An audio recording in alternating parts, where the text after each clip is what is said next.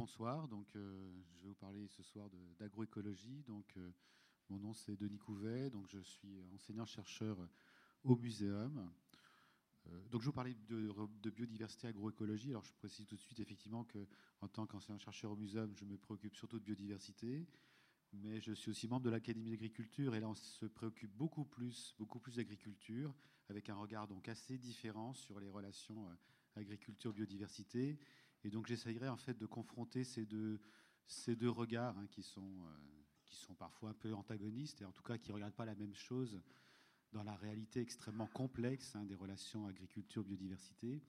Et puis enfin, je suis aussi euh, co-responsable de ce qui s'appelle l'Institut de la transition environnementale, qui est donc à l'échelle de Sorbonne Université. Donc Sorbonne Université, c'est grosso modo, c'est autour de Jussieu, hein, donc euh, un gros ensemble, où il y a grosso modo 200, 2000 enseignants-chercheurs qui, qui travaillent sur des sujets qui sont très pertinents pour la transition environnementale.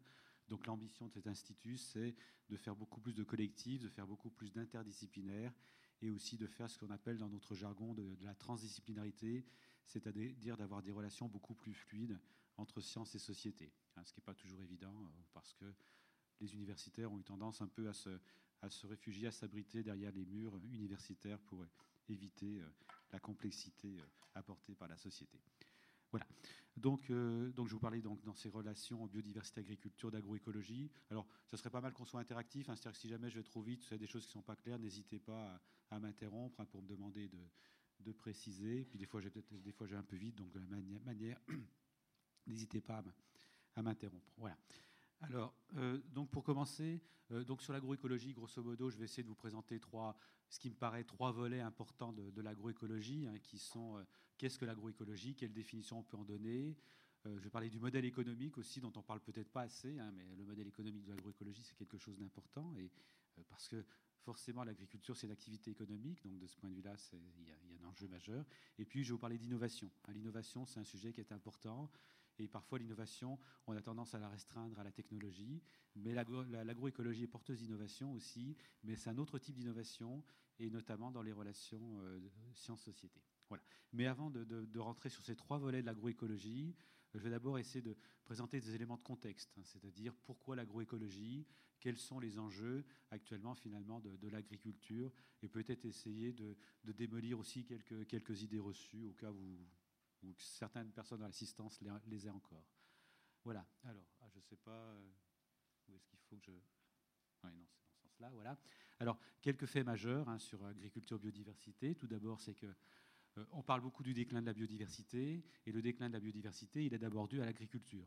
Alors, bon, il ne s'agit pas de dire que l'agriculture est coupable, attention, hein. de toute façon, l'agriculture est indispensable aux humains, sans elle, nous ne serions pas là, mais c'est factuel. C'est factuel, c'est-à-dire que quand vous arrivez à quantifier, alors on n'arrive pas toujours à quantifier les impacts sur la biodiversité, mais quand vous arrivez à les quantifier, donc ce qui concerne les prélèvements, ce qu'on appelle les prélèvements de biomasse, hein, donc les, euh, ce qu'on enlève dans la végétation, ou bien les prélèvements en eau, eh bien plus de 80% des impacts, c'est l'agriculture. Hein. Donc c'est vraiment la première, la première menace pesant sur la biodiversité. Alors elle pèse de différentes manières, hein, en transformant les habitats, la déforestation, c'est la transformation d'habitats, uniformisation des habitats, il suffit de regarder la Beauce, hein, donc vous voyez euh, des habitats qui sont très uniformes, donc qui sont très hostiles à la biodiversité. Ensuite, les émissions de gaz à effet de serre. Bon, l'agriculture n'est pas le poste majeur, c'est bon, entre un quart et un tiers. Alors ça dépend des pays. À la Nouvelle-Zélande, par exemple, c'est plus de 50% dû à son élevage. Mais bon, la, France, c'est plutôt autour entre un, quart et un tiers. Et puis ce qu'on appelle l'écotoxicité, hein, donc les fertilisants et les pesticides, qui aussi sont des menaces qui sont extrêmement importantes. Alors sachez que sur le plan scientifique, hein, faire la part et discriminer quantitativement quelle est la part de ces trois facteurs, ça reste, ça reste difficile. Voilà. Alors ensuite, donc biodiversité. Alors la biodiversité, donc ce qui est important aussi, c'est que donc j'ai fait allusion un déclin très important, déclin très important. Alors notamment sur les oiseaux. Donc ça, notre laboratoire travaille beaucoup là-dessus. Donc là, vous avez l'indicateur oiseau, l'indicateur oiseau commun. Euh, c'est en nombre d'individus, attention, ce n'est pas un nombre d'espèces, hein, avec donc comme repère 1 en 1989, hein, quand l'indicateur, quand, on commence le suivi oiseau, qui est un suivi en sciences participatives, je reviendrai aussi sur cet enjeu sciences participatives. Et ce que vous pouvez voir, alors oui, les couleurs se ressortent pas très tellement, mais vous voyez que ce qui décline le plus, hein, ce sont les oiseaux agricoles, donc avec une perte qui était de l'ordre de 40% en 2015, et ça s'est accéléré récemment. Il y a eu un communiqué de presse du Muséum et du CNRS il y a, il y a à peu près un an euh, là-dessus. Voilà. Alors, donc déclin spécialement important des oiseaux en milieu agricole, beaucoup plus dans les autres milieux. Donc ça, c'est vrai en France, mais c'est vrai dans l'ensemble des pays de l'OCDE. C'est vrai en Europe, en Amérique du Nord, au Japon, on retrouve cette tendance. Hein. Les oiseaux des milieux agricoles sont ceux qui déclinent le plus, avec donc grosso modo ces 400 millions d'oiseaux qui ont été perdus en Europe depuis, euh, depuis 30 ans. Hein. donc euh, c'est considérable. Alors perte, attention, ce n'est pas forcément par la mortalité, mais c'est simplement par des pertes moins de reproduction, hein, c'est-à-dire difficulté à nourrir les petits, difficulté à nourrir le petit notamment parce qu'il y a beaucoup moins d'insectes au printemps. Hein, et vous savez peut-être que les oisillons sont très exigeants en nourriture, et donc s'il y a peu d'insectes, eh forcément la mortalité des, oisillons est beaucoup plus importante. Alors au passage aussi l'indicateur oiseau agricole, c'est un des 12 indicateurs de développement durable de l'Union européenne. Hein, donc c'est euh, il y a une position institutionnelle qui, au passage, donc, est un indicateur qui est fourni par les sciences participatives, hein, en l'occurrence. Ce n'est pas simplement les, scientifiques, universitaires seuls dans leur université qui font cela. Voilà. Alors ensuite, alors, voilà, éviter les idées reçues. Éviter les idées reçues, c'est-à-dire que donc la population humaine va augmenter de manière assez significative au cours des 50 prochaines années. Et donc la question se pose, eh bien, est-ce qu'il faut augmenter la production? Est-ce qu'il faut augmenter la production? Alors, si jamais vous prolongez les tendances. C'est-à-dire vous dites, eh bien, dans les 50 prochaines années, il va se passer grosso modo la même chose que dans les 50 dernières années. D'accord? Dans ce cas-là, effectivement, il faut augmenter la production de 70%. Mais comme vous le savez sans doute, enfin, comme on peut le penser en tout cas, ce qui va se passer dans les 50 prochaines années va être assez différent de ce qui s'est passé dans les 50 dernières années. D'accord? Et en l'occurrence, si on commence à raisonner non pas sur prolonger des tendances comme cela, parce que ça va, il va se passer les mêmes choses, mais de regarder de quoi on a besoin, c'est-à-dire qu'est-ce qui est nécessaire en termes de production pour nourrir correctement, disons, 9 à 10 milliards d'humains, eh bien la production agricole actuelle, elle est suffisante. D'accord? Donc il n'y a, pas a pas nécessité d'augmenter la production au cours du XXIe siècle dans la mesure où cette production est bien distribuée. Ce qui évidemment est une hypothèse un peu lourde, elle aussi, hein, sur, le plan, sur le plan social et économique. On y reviendra sans doute. Voilà. Autre, autre idée reçue, est-ce qu'il faut maximiser les rendements pour éviter la déforestation? Donc ça, je vais y revenir aussi là-dessus. Euh, oui, l'idée, c'est que est-ce qu'il vaut mieux avoir une agriculture sur une surface restreinte avec beaucoup de rendements, ou bien une agriculture avec des rendements plus faibles, type agriculture biologique, mais ce qu'on va vous dire, bah, du coup, ça va augmenter la déforestation. En fait, c'est un peu plus compliqué que ça. Hein. On va revenir là-dessus, hein, c'est une question qui est importante. Alors oui, donc ce que, je disais, euh, donc je reviens sur ces deux idées reçues. Là notamment, euh, donc cette figure, hein, c'est une carte qui a été faite par, euh, des écologues, hein, en l'occurrence des écologues américains, qui sont sortis dans une revue assez prestigieuse, Nature, donc c'est une revue scientifiquement assez sérieuse, un travail assez sérieux. Et donc sur cette carte, vous avez en fait la destination des cultures à l'échelle mondiale. Donc je ne parle pas des prairies, attention, je parle de ce qui est planté chaque année. Lorsque c'est rouge, ça veut dire que les cultures servent directement aux humains. Les humains les consomment directement. D'accord? Donc vous voyez par exemple l'Afrique, l'Inde, typiquement on est en rouge, donc ça veut dire que les cultures servent directement aux humains. Et puis ensuite, vous voyez, quand ça devient vert, puis bleu, bah, quand c'est bleu, ça veut dire que les cultures ne servent pas du tout aux humains. Enfin, elles ne servent pas directement aux humains, c'est-à-dire qu'elles servent soit à faire des biocarburants, soit à faire des fourrages pour les élevages industriels. Vous voyez, par exemple, vous trouvez le Middle West, hein, autour de Chicago, vous voyez, qui est en bleu. Là, effectivement, dans des régions où les cultures ne sont pas faites pour être alimentées, pour euh, alimenter directement les humains. Et par exemple, si vous allez sur le site web de Pioneer pour regarder euh, les, comparer les performances des variétés de maïs, hein, donc site web à destination des agriculteurs américains, eh bien, le rendement des variétés de maïs est indiqué directement en termes de quantité de litres de lait que vous pourrez produire parce qu'effectivement, ce maïs sert à nourrir les élevages, les élevages laitiers du Middle West. Vous retrouvez aussi une partie du Brésil et de l'Argentine, hein, qui est en bleu, où effectivement les cultures, à nouveau, c'est essentiellement fourrage et biocarburant. Voilà. Donc à partir de là, vous voyez, alors l'Europe, hein, nous, euh, vous voyez, on est en vert, donc ça veut dire à peu près 50% des cultures pour les humains directement et 50% pour les autres usages. Donc, si jamais on évite les biocarburants et si jamais on réduit considérablement la consommation animale, hein, notamment pour éviter tout un ensemble de maladies, parce qu'on sait qu'une alimentation animale trop importante eh bien, entraîne toute une série de, maladies assez désagréables, eh bien, on aboutit au fait que, grosso modo, il y a 30% de la production euh, qui ne serait pas nécessaire. Donc on pourrait réduire la, 30% de la production en nourrissant complètement les humains. Et ça revient à ce que je vous disais tout à l'heure, hein, l'augmentation de la population humaine sur le 21e siècle, ben, les 30% ils sont absorbables à travers la production la production actuelle.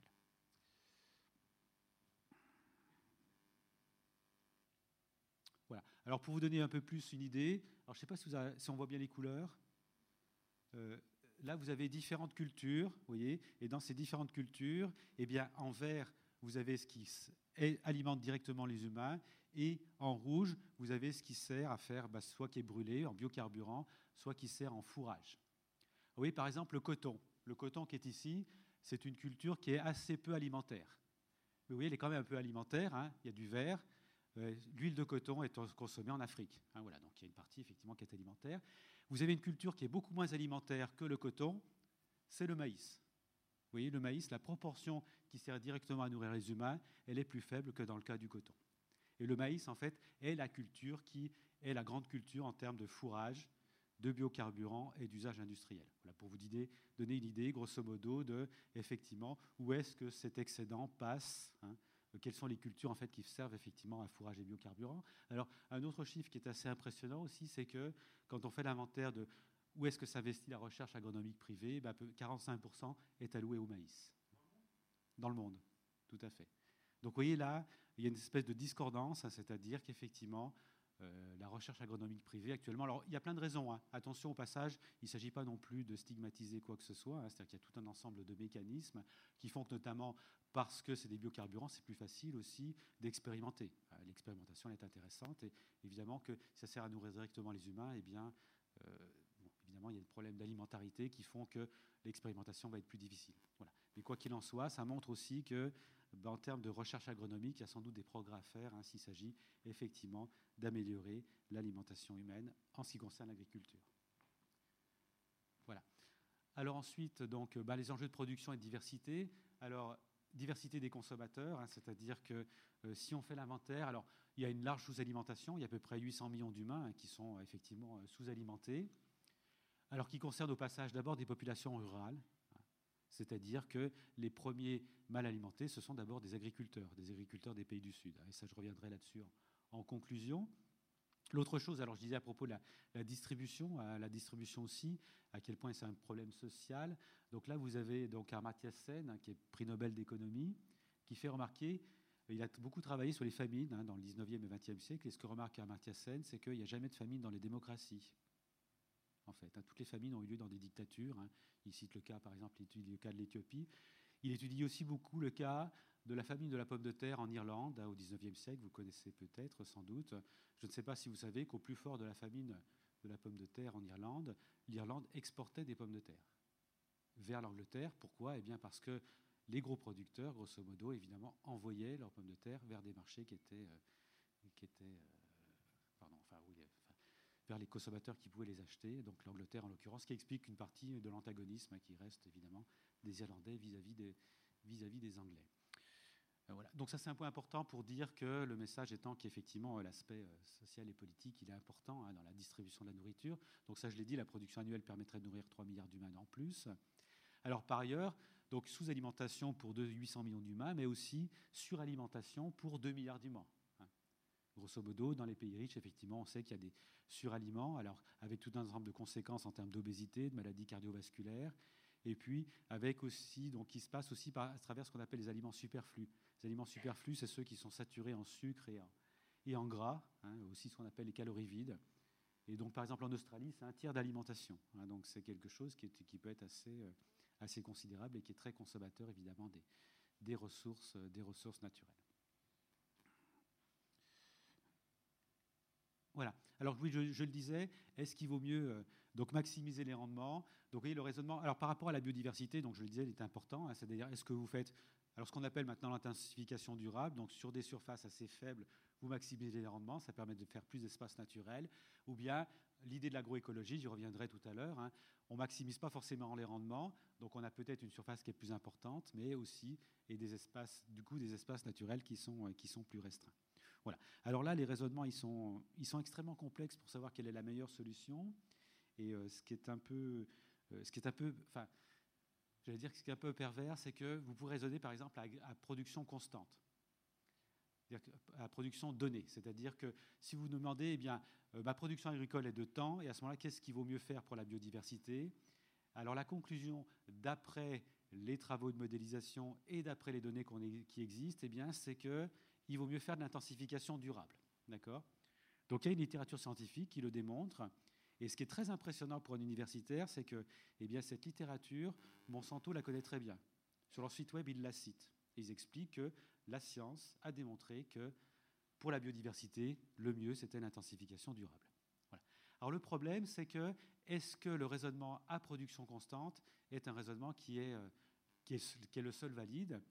Et de ce point de vue-là, ce n'est pas tout à fait évident. C'est-à-dire que je parlais justement tout à l'heure des aliments qui sont saturés en sucre et en gras, de la surconsommation. Et effectivement, si jamais vous minimisez les prix, notamment dans un système marchand tel qu'il fonctionne actuellement, eh bien, vous allez stimuler la consommation. Donc si jamais vous rentrez cet effet prix dans la stimulation de la consommation, eh bien, vous aboutissez à un résultat qui est un peu différent. Donc ça, c'est un des, travaux qu'on a fait avec des économistes de l'INRA et du CIRAD, et on démontre à ce moment-là assez simplement eh bien, que finalement, ce qui est le plus intéressant pour la biodiversité, eh bien, c'est l'agroécologie, parce que finalement, ou l'agriculture biologique en l'occurrence, parce qu'elle ne va pas stimuler la surconsommation et que du coup, eh bien, il ne va pas falloir produire autant avec l'agroécologie que dans le cas de l'intensification durable. On est un peu déçu parce que Monsanto, visiblement, n'est pas très intéressé par nos travaux et ne nous cite pas, mais quoi qu'il en soit, sachez qu'il existe un débat universitaire et un débat universitaire et que, la dont la société se saisit. Donc, avec une collègue, une collègue qui est sociologue de l'INRA, on a commencé à travailler justement à voir comment les travaux se diffusaient dans la société. Et donc, il y a effectivement des modes de diffusion. Et les travaux qui sont en faveur de cette solution ne diffusent pas de la même manière que ceux qui sont en faveur de cette, de cette solution. C'est euh, assez fascinant de, de voir cette, euh, cette diffusion différentielle. Voilà. Alors, donc je vais venir maintenant. Euh, donc ça, c'était un peu les éléments de, cadrage. Hein, donc je vais vraiment venir maintenant au sujet de, l'agroécologie. Alors, donc, donc l'agroécologie. Donc, quelle est son ambition? Ben, Son ambition, je dirais, c'est comme comme toutes les, formes d'agriculture. Hein, donc, je reviendrai, je ferai allusion à d'autres formes, d'autres alternatives qui sont proposées dans le domaine de l'agriculture, c'est-à-dire résorber la sécurité alimentaire dans un contexte de population humaine en croissance, hein, contribuer à l'atténuation du changement climatique. Donc l'agriculture doit s'adapter au changement climatique, ça c'est clair, et ça c'est une contrainte extrêmement forte pour les agriculteurs actuellement, qui sont déstabilisés parce que le climat change et les climatologues n'ont pas les capacités scientifiques actuellement de faire de la prévision suffisamment fine pour qu'elle soit pertinente pour les agriculteurs. Hein. C'est-à-dire que, par exemple, les climatologues ont du mal à, dire actuellement si les précipitations vont augmenter ou diminuer dans, le, dans le nord de la France. Et ça, évidemment, c'est une donnée qui est tout à fait essentielle. D'accord? Il est plus facile de prédire l'augmentation de la température moyenne, hein, vous le savez peut-être, que de prédire effectivement la variation des précipitations. Hein. Voilà. Donc après, les scientifiques font ce qu'ils, ce sont capables de faire, mais euh, on sait bien qu'effectivement, la température moyenne, ce n'est pas forcément un, indicateur très pertinent pour un agriculteur. Voilà. Bon, je ferme cette parenthèse. Et puis, évidemment, une ambition très nécessaire de l'agriculture, eh c'est de maîtriser et de réduire ses impacts sur la biodiversité. Voilà, grosso modo, hein, les euh, trois enjeux qui sont, euh, qui sont importants. Voilà. Alors après, conception de l'agroécologie. Alors, comment dire? Donc il existe des écoles d'agronomie, hein, j'en sors, hein, j'ai un diplôme d'ingénieur agronome, il y a différentes manières de définir, de définir l'agriculture, l'agronomie, quelles sont les missions d'un agronome. Et donc par rapport à ça, on peut dire que euh, l'agroécologie eh a essayé de marquer une sorte de, rupture, c'est-à-dire qu'elle rompt avec un modèle qu'on pourrait appeler un peu scientiste, c'est-à-dire que l'agronomie, j'allais dire du XXe siècle, s'est construite sur l'idée eh que la science était omnisciente et que du coup, eh les scientifiques travaillaient et ensuite, les agronomes développaient et les agriculteurs appliquaient. D'accord? Donc un modèle descendant. De ce point de vue-là, euh, l'agroécologie, effectivement, reprend les choses d'une autre manière et considère qu'effectivement, il y a trois dimensions dans l'agroécologie. Alors je suis désolé, oui, j'ai repris scientifique parce que comme j'appartiens à la sphère scientifique, j'ai tendance à mettre, la mettre en premier, hein, mais, l'idée n'est pas justement d'une hiérarchie, hein, mais qu'il y a trois, finalement, il y a trois sphères qui interagissent, la sphère scientifique, la sphère sociale, hein, c'est-à-dire que les enjeux sociaux notamment, quel devenir des petits, des grands agriculteurs, euh, quelle est l'alimentation des consommateurs pauvres et des consommateurs riches, donc l'aspect social, l'aspect politique évidemment, et puis les pratiques. Les pratiques, c'est-à-dire que quelque part, eh bien, entre euh, l'invention qui sort du laboratoire l'innovation qui sort de la firme agro-industrielle et puis la manière dont les agriculteurs s'en saisissent, il y a un monde. Hein, et que finalement, il faut aussi raisonner sur eh qu'est-ce qui est possible, qu'est-ce qui est possible, qu'est-ce qui est intéressant pour l'agriculteur, et inversement, quelles sont les capacités d'innovation de l'agriculteur. Donc, euh, l'agriculteur, sur les pratiques, est un nœud, est un nœud tout à fait essentiel dans l'innovation. D'accord? Donc, il y a vraiment euh, ces trois sphères sur lesquelles, sur lesquelles raisonner. Hein. Donc, il y a tout l'aspect rythme d'appropriation. Rythme d'appropriation, donc ça, ça, ouvre d'ailleurs un, vieux débat euh, qui est que bah, la science peut, à, certaines périodes, avance de manière très rapide. Hein. Et donc à partir de là, il y a plein d'innovations qui sortent. Il y a plein d'innovations qui sortent. Et puis, donc vous avez ce sociologue américain qui, en 1922, a proposé la notion de retard culturel. Retard culturel, c'est-à-dire que l'idée, eh bien, c'est que la science a fait plein d'innovations fantastiques et les humains, eh bien, sont, dire, sont trop bêtes, ils n'arrivent pas à s'en saisir. Ils ont un retard culturel. Mais ce qui est intéressant, donc je le mets de manière un peu provocatrice, un peu caricaturale, parce qu'à partir de là, il y a deux réponses possibles.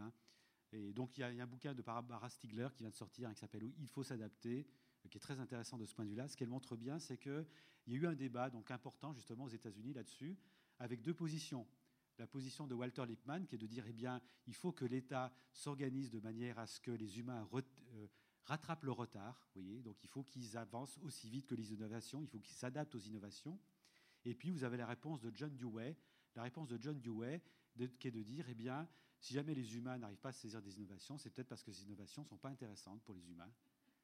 Donc peut-être qu'il faut ralentir le rythme des innovations et qu'il y a un temps politique justement de est-ce que les humains sont intéressés par ces innovations, est-ce qu'ils ne sont pas intéressés, comment ils l'utilisent, qui est un temps qui est extrêmement important. La chose, enfin, ce que montre bien Barbara Stigler, je trouve intéressant, c'est que ce débat, il a eu lieu aux États-Unis il y a un siècle, d'accord? Et on peut dire qu'il n'est pas tranché, et on peut dire que même il retrouve une certaine actualité, d'accord? Mais il n'est pas, nouveau. Hein, il n'est pas nouveau. Euh, voilà, dans ce domaine-là. Évidemment, on reviendra sur les innovations, euh, les innovations technologiques de ce point de vue-là. Oui?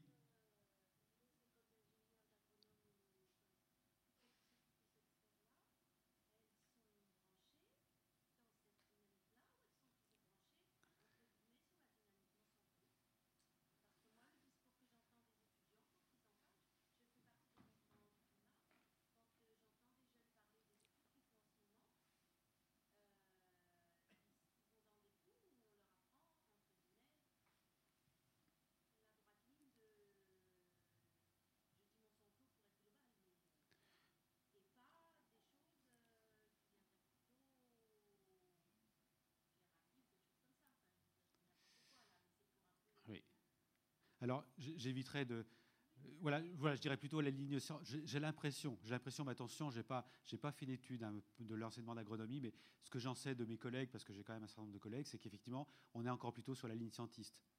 C'est-à-dire que mes collègues qui, sont, qui enseignent l'agroécologie sont minoritaires, effectivement, dans les écoles d'agronomie. Euh, à, Paris. Mais à l'époque, il n'y avait, pas du tout d'agroécologie. Vous savez, c'est vieux. Hein. Euh, voilà, c'était début des années 80. Enfin bon, bon, on va pas laisser passer, passer là-dessus, mais non, à l'époque, il n'y avait pas du tout d'agroécologie. Il y avait très peu d'écologie aussi. L'enseignement d'écologie était plutôt fait pour vous éloigner que pour vous, ça vous intéresse. Enfin bon, ça c'est une parenthèse. Voilà. Donc euh, voilà, donc l'agroécologie, hein, il y a ces trois, il y a ces trois enjeux hein, scientifiques, pratiques et sociales. Et donc relativiser aussi. Relativiser, ça ne veut pas dire que c'est pas, pas important. Hein, les approches scientifiques, elles sont, elles sont évidemment très importantes. Il y a les enjeux, il y a le concept de résilience qui est important, le concept de service écosystémique sur lesquels je vais revenir. Donc la science a des choses à apporter, bien sûr, mais c'est ce qu'apportent les sciences, évidemment.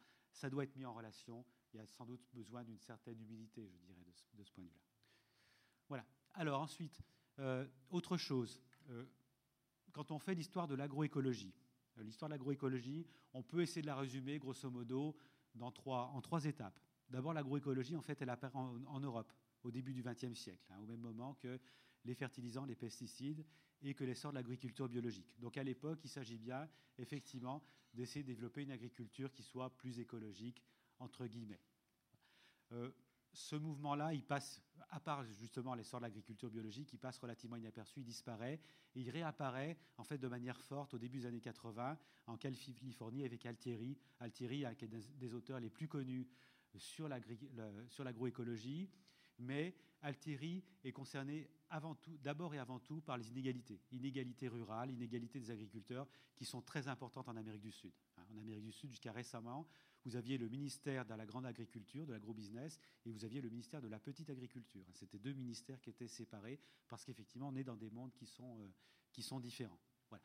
Mais c'est une dimension qui est différente parce que euh, en Europe, on était plutôt sur la dimension, je dirais, environnementale, alors que là, avec Altieri, c'est d'abord la dimension sociale. Hein.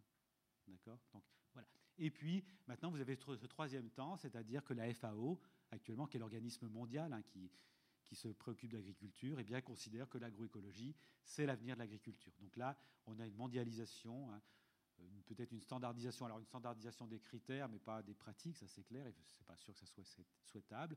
Et vous avez tout un mouvement. Alors la question sur laquelle aucun spécialiste n'est d'accord, c'est quelle est la relation entre l'agroécologie, l'agriculture biologique, la permaculture, la biodynamie, vous voyez il y a tout un ensemble, l'agriculture familiale, l'agriculture de conservation, de couvert, etc. Vous avez toute une nébuleuse qui existe. Hein.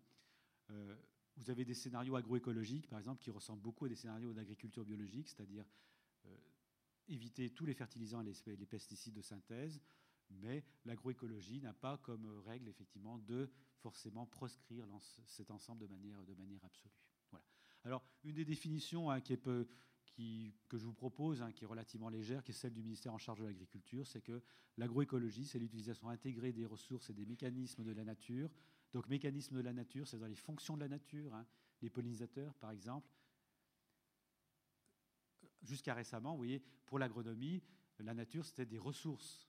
Vous voyez et là, en fait, il y a des fonctions qui sont importantes, telles que la pollinisation, dans l'objectif de production agricole. Donc, elle allie les dimensions écologiques, économiques et sociales. On retrouve la définition du développement durable, hein, qui, est une définition qui peut être molle, mais qui a, aussi son intérêt parce que vous avez trois, trois angles d'attaque hein, qui sont tous les trois pertinents, et vise à mieux tirer parti des interactions entre végétaux, animaux, humains et environnement. Voilà, avec une approche donc un peu holistique et systémique dans cette, dans cette définition. Voilà. C'est une définition assez légère et qui, qui, peut, faire, qui peut faire fonction. Alors, préconisation, enjeu. Euh, donc, oui, alors je vais utiliser, oui, j'aurais peut-être dû le préciser, c'est que, euh, en fait, à l'Académie d'agriculture, on a un groupe de travail sur, la, sur l'agroécologie. Hein. donc, on a fait une séance justement à l'Académie euh, fin janvier. Donc, j'ai pas mal emprunté aussi à ce qu'on a sorti en termes de. dans le groupe que j'ai co-animé avec Bernard Hubert sur les, préconisations. Bon, c'est un travail qui pour le moment est provisoire, hein, c'est des conclusions provisoires. On continue à travailler sur, là-dessus. Et donc, c'est ce que je vous disais, c'est que donc, sur l'agroécologie, grosso modo, il y a il y a trois types, types d'enjeux de, préconisation qui sont importantes. Euh, donc la première, c'est l'approche territoriale. L'approche territoriale, grosso modo, c'est de recoupler filières et territoires, c'est-à-dire de relocaliser les productions, d'accord, éviter autant que possible les grandes filières qui sont mondiales, grandes filières mondiales qui font que le consommateur ne connaît pas les impacts environnementaux ou bien que ne paye pas les impacts environnementaux. Vous voyez, euh, très souvent la mondialisation, ça a été ça aussi, hein, c'était de repousser les, les, pollutions environnementales vers les pays les plus pauvres, hein, de, la part des pays riches, donc éviter effectivement, donc aboutir à une certaine, à une certaine autonomie au sein, au sein des territoires, donc euh, avec les circuits courts. Je reviendrai sur cet aspect, euh, sur cet aspect des, des, circuits courts, avec euh, éventuellement, oui, c'est un terme un peu, un peu jargonnant, désolé, j'ai repris ce qu'on a. Avec ce, terme de segmentation des marchés. Segmentation des marchés, ça veut dire que eh bien, vous n'avez pas une espèce de marché totalement, les produits sont totalement indifférenciés, mais vous avez des origines certifiées, vous avez des, proximités, vous avez des labels hein, qui sont effectivement des manières pour de réinstaurer du lien entre le producteur et le, consommateur. D'accord? Voilà. Bon, je mets un peu dans le désordre, hein, mais euh, il y a l'aspect multifonctionnalité de l'agriculture qui est importante, hein, donc revenir à des pratiques aussi de polyculture élevage. Alors, polyculture élevage, sachant que si on revient à une alimentation qui est beaucoup plus végétale quelque part, eh bien, il y aura beaucoup moins d'élevage. Donc ça, polyculture élevage, on est sur quelque chose aussi qui est un peu flou, est un peu, et un peu ambigu. En tout cas, éviter les élevages qui sont totalement déconnectés, totalement déconnectés des cultures végétales, ça c'est clair. Et puis l'autre aspect, donc euh, recoupler, donc euh, avoir effectivement euh, des alimentations qui sont beaucoup plus locales, ce qui veut dire au passage que les collectivités, donc ce qu'on appelle les collectivités territoriales, hein, donc les, mairies, les régions, les cantons, sont des acteurs qui deviennent importants. Hein, de ce point de vue-là, l'État n'est plus l'acteur omniscient parce que à l'échelle de l'État, c'est beaucoup plus, c'est une échelle spatiale qui est beaucoup trop importante et donc là il y a besoin effectivement d'impulsion, d'organisation politique au niveau local, régional, hein, effectivement pour organiser, organiser, réorganiser l'agriculture. Donc là il y a un aspect d'échelle spatiale qui est, important. alors sur, sur, cet aspect donc agroécologie, euh, donc la vision, euh, la vision sur ce, recouplage, là l'écologie scientifique euh, a, un impact, a une, comment dire, une vision qui est très présente et très importante, qui est au cœur de, cette, de ce recouplage. Et donc l'idée générale, eh bien, c'est que, c'est ce que j'ai résumé ces deux termes, c'est qu'il faut ce qu'on appelle des systèmes agraires diversifiés, c'est-à-dire des cultures différentes au sein d'une exploitation agricole, d'accord? Ce qu'on appelle la diversité des assolements, avec des rotations longues.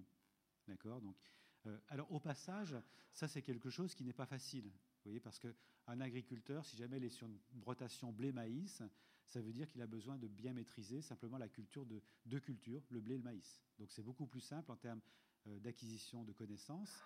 Si jamais de la rotation longue avec une dizaine, voire une vingtaine de cultures, eh bien, ça veut dire qu'il faut qu'il sache maîtriser, qu'il maîtrise finalement la culture de ces 10 à 20 espèces différentes. Donc, c'est évidemment une connaissance qui est beaucoup plus complexe. Hein. Et on sort de la spécialisation, et ce qui va à rebours, de manière générale, de ce qui se passe actuellement dans le monde du travail, hein, c'est-à-dire y compris à l'université, c'est-à-dire qu'on nous demande d'être de plus en plus pointus et de plus en plus spécialisés.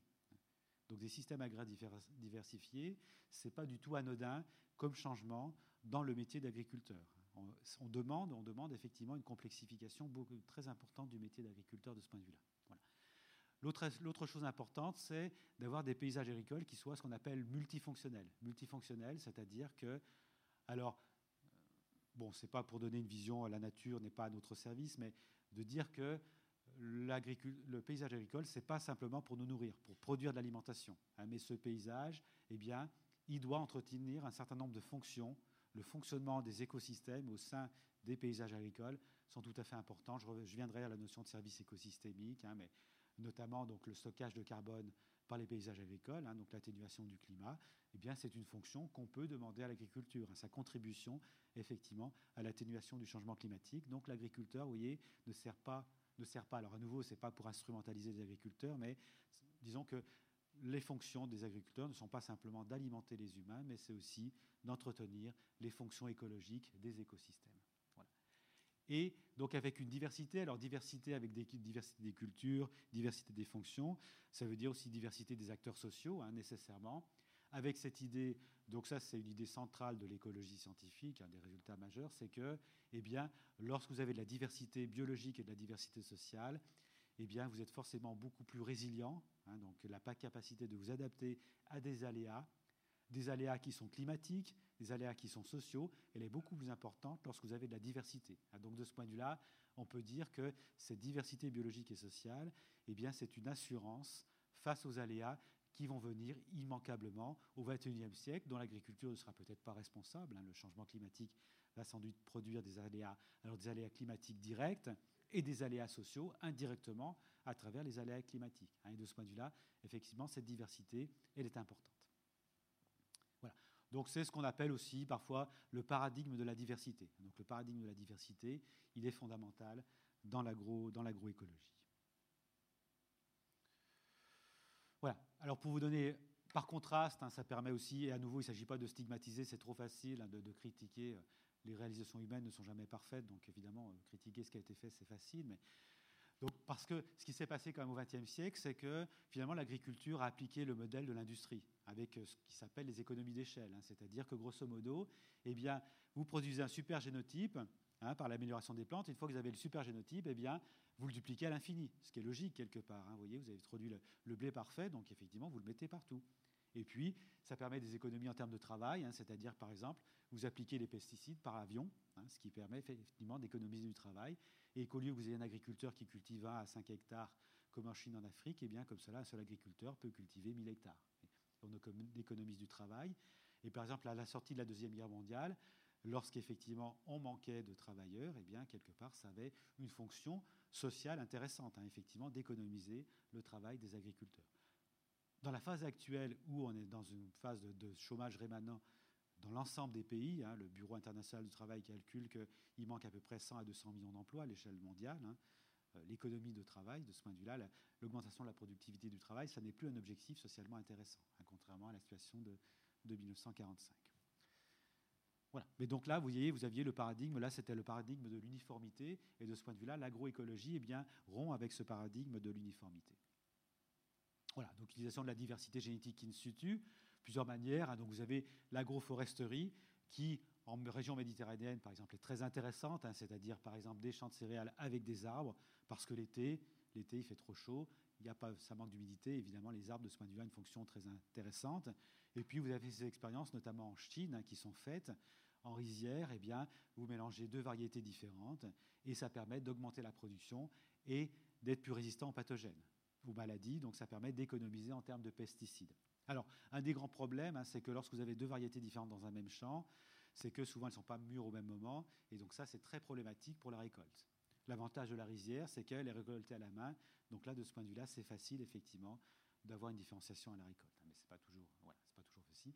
Mais sachez que enfin, la Chine est très, j'allais dire, est très en avance hein, dans ce domaine-là. Sur l'agroécologie, il y a des initiatives assez majeures. Donc là, par exemple, c'était une expérience qui était sur 10 000 hectares hein, et qui marchait bien, quoi, qui montrait que effectivement les performances, hein, c'était donc le bénéfice net de l'agriculteur, c'était euh, était doublé, doublé à l'échelle de, l'hectare. Donc euh, ça marche effectivement. Voilà. Importance, alors à nouveau à rebours, vous connaissez sans doute tous la crise des pollinisateurs, crise des pollinisateurs qui est euh, qui, été très précoce et qui est très violente aux États-Unis, en Californie. En Californie, notamment dans les champs d'amandiers, hein, les amandiers, euh, donc la culture de l'amande rapporte beaucoup. Et ce que je trouve très intéressant, vous voyez, vous avez une vue d'un champ d'amandiers. Vous voyez comment ça se présente. Et dans ces champs d'amandiers, eh bien, aux surprises, les pollinisateurs eh bien, euh, meurent très souvent. Oui, aux surprises, est-ce que vous êtes surpris Vous voyez, dans un tel paysage, quel être vivant peut arriver à survivre hein euh, évidemment. Donc euh, là, il y, a, un manque effectivement de gestion écologique du paysage qui est très clair. Il y a un manque de diversité et de ce point de vue-là. Donc, euh, ce qui est assez intéressant, c'est que l'USDA, hein, qui l'équivalent de l'INRA, de la recherche agronomique américaine, eh bien, réfléchit à, pour diminuer la mortalité de ces des ruches, eh bien, à leur fournir des, des, rations alimentaires voyez, améliorées et on se dit que ben, peut-être que planter un peu de végétation, euh, ben, peut-être que finalement, ça serait une solution qui serait peut-être peut plus simple. Au passage, les agronomes d'Avignon ont montré, alors il existe ce qu'on appelle l'immunocompétence, hein, donc c'est la, la, comment dire, la, enfin, le dynamisme du système immunitaire, il y a un équivalent du système immunitaire sur les abeilles, eh bien, c'est un peu comme chez nous, c'est-à-dire que si jamais les abeilles ont une nourriture très peu diversifiée, eh bien, elles perdent en immunocompétence. Alors, santé est moins bonne, ce qui effectivement est assez, assez logique. Hein, voilà. Mais en tout cas, c'était confirmé par les sciences, c'est assez intuitif. Donc, ça, c'est un des problèmes qui est très clair, c'est l'uniformité de l'alimentation, enfin, le manque de variété souvent de l'alimentation des, euh, des, pollinisateurs, et notamment dans des périodes un peu, un peu de creux. Donc, de ce point de vue-là, la diversité végétale, elle est fondamentale, effectivement, pour la santé des pollinisateurs dans un, dans un paysage. Un exemple, hein, notamment, de, de cet aspect euh, diversité, importance de la diversité biologique. Alors à partir de là, bon, vous avez les plans alimentaires territoriaux, hein, donc ça je ne vais pas passer beaucoup de temps, ne serait-ce que parce que je suis pas, je les connais très peu et je ne suis pas spécialiste du tout, mais vous savez sans doute que les villes de Bordeaux, de Nantes, hein, on commence à développer donc ces plans alimentaires territoriaux, l'idée étant d'aboutir à une certaine autonomie alimentaire. Euh, la ville de Paris apparemment n'a pas encore son plan alimentaire territorial, on, peut, pourrait se dire que peut-être ça serait, ça serait une bonne idée. Et ce qui est intéressant dans ce plan alimentaire territorial, c'est que, eh bien, il y a tout un ensemble d'acteurs qui sont extrêmement divers, hein, qui sont impliqués. C'est-à-dire que justement en rond avec cette vision euh, verticale de l'agriculture qui était celle du XXe siècle. Donc on a différents acteurs. Hein. On a évidemment les agriculteurs et les producteurs. On a les organismes d'appui et de recherche. On a les entreprises et coopératives de transformation, distribution, commercialisation. Je reviendrai hein, sur ces, acteurs d'ailleurs. Et puis vous avez par exemple les acteurs de l'économie sociale et solidaire. C'est-à-dire que quelque part, il ne s'agit pas non plus de fournir une nourriture de qualité à quelques privilégiés, mais il s'agit bien de la décliner sur l'ensemble de la population euh, des, territoires. D'accord? Et puis il existe, donc j'ai appris, à ce réseau national des projets alimentaires territoriaux. Hein, donc c'est quelque chose qui apparemment est très dynamique. On peut dire que. Et là, c'est clairement la société civile hein, qui est, qui est partie, euh, qui est partie là-dessus. Hein. C'est pas, c'est pas le ministère de l'Agriculture qui a lancé les plans, autant que je sache, les plans alimentaires territoriaux. C'est c'est un des aspects qui est intéressant de l'agroécologie, c'est que l'agroécologie, elle naît beaucoup de la société civile. Vous voyez, elle n'est pas de l'organisation classique, classique de l'agriculture, et je reviendrai, je reviendrai là-dessus d'ailleurs. Voilà. Alors, donc, autre volet important de, de l'agroécologie, c'est l'aspect innovation. Hein, vous savez, on parle beaucoup d'innovation. Vous savez peut-être que l'Europe, son ambition, hein, c'était, je crois c'est le, le, traité de Lisbonne, c'était d'être une société d'innovation. Euh, le problème, c'est que souvent, quand on parle de, de société d'innovation, c'est que l'innovation, elle est forcément technologique. Et là, dans l'agroécologie, eh bien, il y a effectivement une nécessité d'innovation, mais l'innovation, elle n'est pas que technologique, mais elle est aussi sociale. Elle est aussi sociale, donc effectivement, alors, il y a plusieurs manières de décliner cela, c'est-à-dire qu'il y a besoin d'innovation. Ben, les plans alimentaires territoriaux, par exemple, hein, c'est typiquement de l'innovation sociale. Donc voilà, il y a l'organisation collective des agriculteurs, d'autres types d'organisations, ça aussi c'est de l'innovation sociale. Et puis aussi dans l'aspect social, eh bien, c'est que la manière d'utiliser les techniques, les technologies, de les décliner, eh bien, elles sont déclinées socialement. Hein. Il y a des entreprises qui les développent, comment elles les développent, quel est leur modèle euh, économique. Hein, euh, est-ce qu'il y a des brevets Est-ce qu'il n'y a pas de brevets bah, Tout ça, c'est du social. Hein. Donc là, il y a effectivement il y a un aspect social qui est extrêmement important. Euh, de ce point de vue-là, je vous recommande, je ne sais pas si vous connaissez le rapport du panel international sur le progrès social, ce qui est un groupe d'experts qui, se veut un peu l'équivalent du GIEC, hein, mais sur le plan social. C'est-à-dire que vous avez des experts mondiaux qui se, sont réunis et qui essaient de savoir justement comment définir le progrès social. Qu'est-ce que ça veut dire parce que forcément, aux États-Unis, en Europe, en Inde, c'est pas vu de la même manière. Donc, c'est justement de confronter les approches pour essayer de les enrichir, hein, d'aboutir à quelque chose qui soit vraiment, qui prenne en compte, en finalement, euh, les différentes, la qualité de la réflexion dans les différents pays. donc, ce, rapport est intéressant et ce rapport consacre à peu près une cinquantaine de pages sur les technologies. Hein. et donc, il y a quelques moi, il y a cette phrase que je trouve assez intéressante. Hein. les technologies sont coproduites et coévoluent avec la société. donc, l'idée, vous voyez, on sort justement de l'idée de retard culturel, c'est-à-dire qu'il n'y a pas des innovations technologiques qui tombent comme cela du ciel, et à partir de là, les humains doivent se les, les, endosser. Hein. mais ces technologies, eh bien, elles, effectivement, elles sont appropriées, elles coévoluent avec la société, et c'est à la société de décider ce qu'elle en fait, ce qu'elle veut en faire, et lesquelles, elle veut. Voilà. Donc l'approche sociale, alors l'approche sociale, évidemment, il faut tenir compte des logiques, des pratiques des différents acteurs, hein. c'est-à-dire que les technologies, notamment, ne sont pas neutres. Hein. Il y a des technologies qui sont plutôt en faveur de la grande, d'autres en faveur de la petite agriculture. Donc ça, c'est un aspect qui est important aussi, hein, dans la priorité des recherches, la manière dont, elles sont déclinées. Ce qu'on constate souvent, euh, bah, c'est plus facile finalement peut-être pour un chercheur de travailler aussi avec les grands agriculteurs, parce que les grands agriculteurs sont, sont plus organisés. Vous voyez, si vous proposez une innovation, bah, si jamais un agriculteur la, déploie, ça va être sur une surface qui est tout de suite plus importante. Donc, et là, du coup, il y a un handicap des petits agriculteurs, vous voyez, dans la relation avec la recherche, dont il faut tenir compte. Donc, de ce point de vue-là, la recherche a besoin effectivement de beaucoup plus se préoccuper de quel lien elle noue avec les différents types d'agriculture et d'éviter justement ce qu'il y ait un déséquilibre de vers certains, acteurs. Voilà. Bon, je vais passer là-dessus. Hein.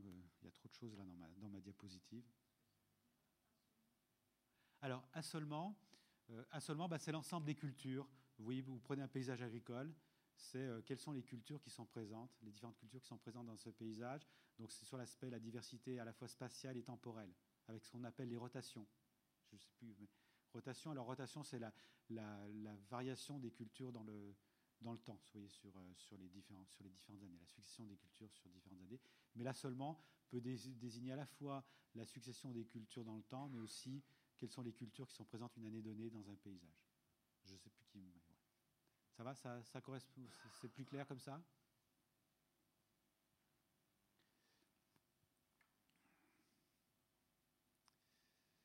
Voilà. Alors, bon, j'espère que cette diapositive va pas. Moi, je la trouve claire, mais certains, certains de mes interlocuteurs trouvent qu'au contraire, c'est pas du tout. Euh, ça n'est pas du tout. Euh, l'idée, c'est.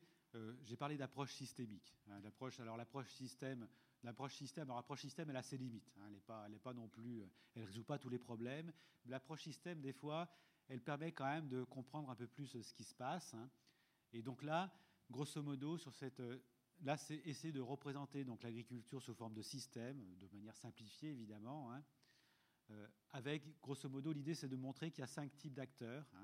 Donc vous avez les agriculteurs, évidemment, vous avez les consommateurs à l'autre bout, mais ces deux types d'acteurs, eh bien, sont peut-être pas d'abord les plus puissants, les mieux organisés dans le système. D'accord? C'est-à-dire que vous avez trois autres types d'acteurs. Vous avez ceux qu'on appelle les producteurs d'intrants, hein, donc ceux qui produisent les fertilisants et les pesticides.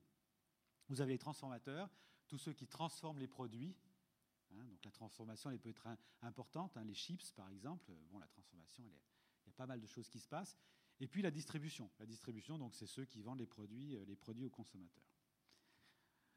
Voilà. Et donc là, vous êtes dans un système, alors dans un système où notamment, euh, alors peut-être la manière de, vous présenter l'intérêt de l'approche systémique, c'est vous décidez d'une politique publique. Oui, vous décidez par exemple que vous allez subventionner tel type de pratique. Ce qui va se passer, eh bien, c'est que chaque acteur va saisir de la politique publique et va se dire, bah, à partir de là, comment je vais faire pour que face à cette politique publique, je puisse optimiser mon fonctionnement. Mais oui, chaque acteur n'est pas là pour se dire ah bah la politique publique a été décidée comme cela, donc maintenant je dois être vertueux et je dois faire que la politique publique soit efficace. Hein, Ce n'est pas sa préoccupation de chaque jour. Ce que j'essaye de dire par là, c'est que eh bien, la manière dont chaque acteur va se saisir de la politique publique peut faire que les résultats ils sont souvent différents des intentions.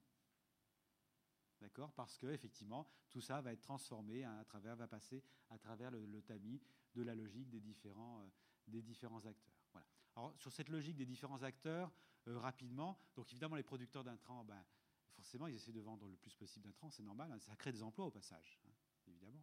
Vous savez qu'actuellement, l'industrie des engrais, par exemple, est en difficulté, hein, donc va effectivement licencier parce que la consommation fertilisante diminue.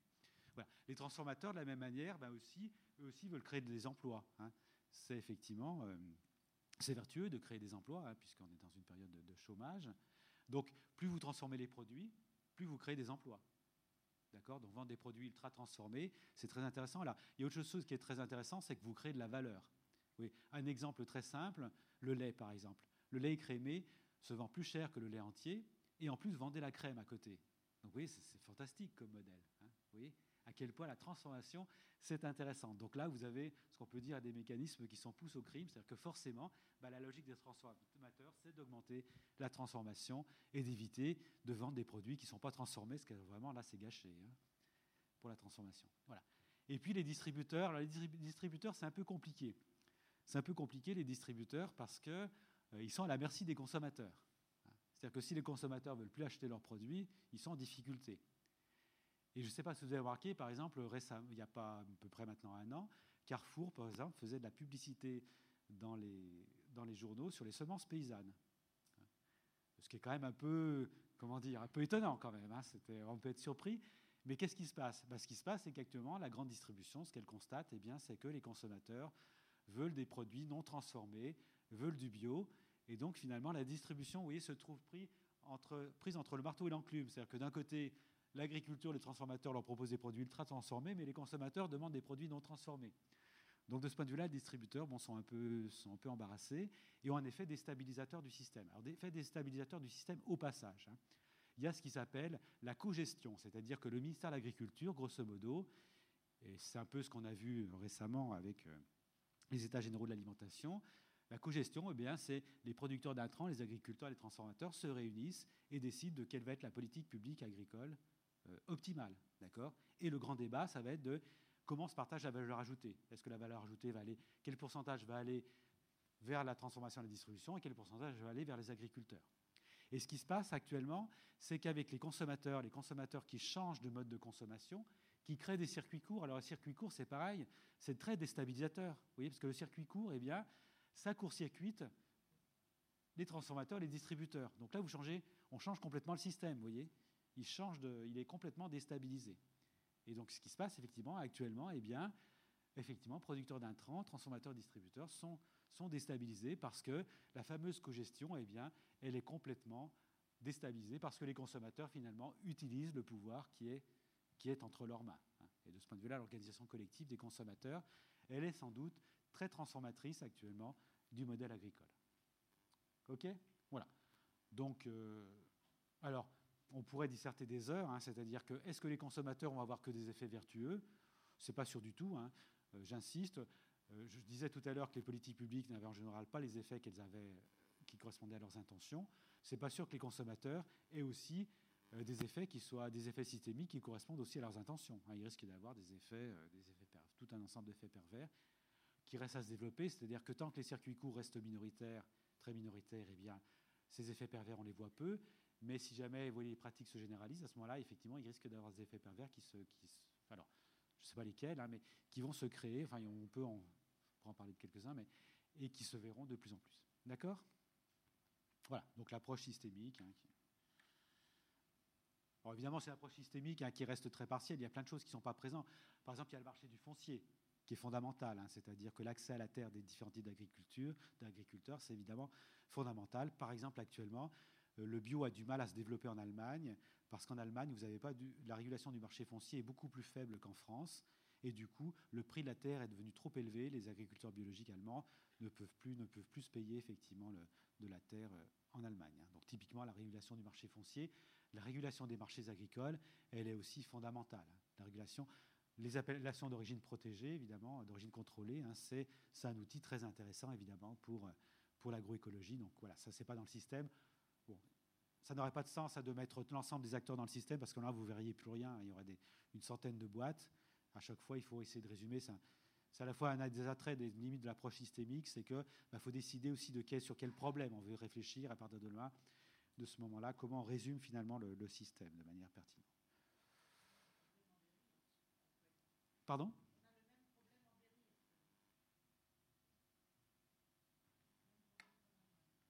Oui, oui, non, ben, ouais. Peut-être parce que la SAFER n'est pas assez euh, active. Alors après, vous voyez, par exemple, typiquement la SAFER aussi, qui décide au sein de la SAFER, hein, vous voyez Oui, oui, mais ça, normalement, la SAFER, vous voyez, enfin, voilà. Alors, je voulais faire une brève parenthèse, une brève parenthèse sur, que, euh, sur le scénario alternatif. Hein, c'est-à-dire que vous savez sans doute que l'agroécologie est très populaire dans la société, hein, dans les médias, mais chez les acteurs de l'agriculture, hein, euh, c'est pas forcément, on ne parle pas forcément beaucoup d'agroécologie, ou on en parle plutôt en mal. C'est-à-dire que, en fait, chez les gens sérieux, les professionnels, en fait, ce dont on vous parle, eh bien, c'est notamment de ce qu'on appelle l'agriculture de précision. L'agriculture de précision, il s'agit de quoi? Eh bien, Vous avez des satellites, donc vous avez des images satellites, vous équipez un agriculteur avec un GPS, ce GPS utilise les images satellites et à partir de là va avoir une idée de l'hétérogénéité dans son champ, donc va savoir à quel endroit il faut mettre plus de fertilisants ou pas, à quel endroit il vaut mieux labourer profond ou assez peu superficiel, et puis où est-ce qu'il faut mettre plus ou moins de pesticides. Oui donc on va faire comme cela des économies de fertilisants, de pesticides, on va réduire les impacts environnementaux de l'agriculture. Il suffit d'équiper les agriculteurs avec ces systèmes-là. Voilà. Alors il y, a, différents inconvénients hein, dans, ce système-là, notamment finalement, en fait c'est un peu le système Apple, vous savez, c'est-à-dire que lorsque vous achetez un nouvel appareil avec Apple, il faut racheter tous les accessoires. L'agriculture de précision, c'est un peu la même chose, c'est-à-dire que chaque fois que vous changez un appareil, en fait, il y, a y a la connectique qui est mal faite, donc il faut racheter l'ensemble de l'équipement, donc ça, ça fait partie des menus détails qui sont un peu un peu gênant. Et puis l'autre chose aussi qui est apparue aux États-Unis, les États-Unis sont à nouveau très en avance hein, sur ce genre de choses, sur l'agriculture de précision, comme vous pouvez vous en douter. Les moissonneuses-batteuses donc sont hyper, effectivement, euh, sont totalement dans ce système-là. Et le problème, c'est que eh bien, les moissonneuses-batteuses, comme vous le savez peut-être, elles sont utilisées au même moment de l'année par tous les agriculteurs. Donc c'est au même moment de l'année qu'elles tombent en panne. Et le problème, c'est que les moissonneuses-batteuses qui étaient mécaniques, ben, les agriculteurs les, savaient les réparer eux-mêmes. Celles qui sont comme cela, ils ont besoin du technicien informatique. Et les techniciens informatiques, évidemment, ils sont débordés parce qu'elles tombent toutes en panne au même moment. Donc, du coup, les agriculteurs sont coincés. Et du coup, il y a des firmes de piratage des logiciels qui existent aux États-Unis. Et donc, il y a une discussion, euh, je ne sais plus dans quel étage, euh, j'ai un trou, je crois que c'est l'Arkansas, mais ce n'est pas l'Arkansas en fait. Non, c'est le Nebraska. Voilà. Le Nebraska voulait rendre effectivement légal ces sociétés de piratage informatique parce qu'il y avait une demande très forte des agriculteurs. Là, il y a une mobilisation très forte du secteur de l'agriculture de précision ils ont réussi à repousser effectivement cette légalisation, mais ça montre bien effectivement, euh, euh, comment dire, le, problème est assez, est assez visible. Hein, est assez visible. Alors, après, vous avez évidemment tous les coûts, tous les coûts environnementaux et sociaux cachés hein, de cette agriculture de précision, c'est-à-dire que si on commence à faire l'inventaire sur le plan énergétique, etc., le coût est sans doute très important et c'est pas sûr que finalement ça soit d'une part est-ce que c'est vraiment intéressant sur le plan environnemental lorsqu'on fait le bilan total, hein, le bilan en termes d'analyse de cycle de vie C'est pas sûr. Et surtout, peut-être la critique majeure qu'on peut faire, c'est que c'est pas sûr que les possibilités de réduction des impacts soient si importantes que ça. C'est-à-dire qu'en général, quand on commence à faire des études quantitatives, ça permet de réduire à 10, de 10 à 20% les impacts, ce qui n'est pas négligeable, mais ça reste quand même relativement limité par rapport à l'ensemble de la réduction qui serait nécessaire. Au passage, vous avez aussi les drones hein, qui se développent. Donc les drones, c'est pourquoi pas Il y a certains cas, ça peut, ça peut être pas mal, ça peut éviter le tassement des sols. Mais au passage, sachez que certains vous disent bah, que si les pollinisateurs disparaissent, c'est pas grave, hein, on va les remplacer par des drones. Voilà. c'est des possibilités, mais vous savez, il y, a, des équipes japonaises hein, qui travaillent là-dessus. Vous avez des très beaux drones comme cela, avec une petite brosse comme ça qui permet que le pollen colle. Hein, voilà. Et ils expliquent qu'ils travaillent pour le développement durable. Ils sont dans le.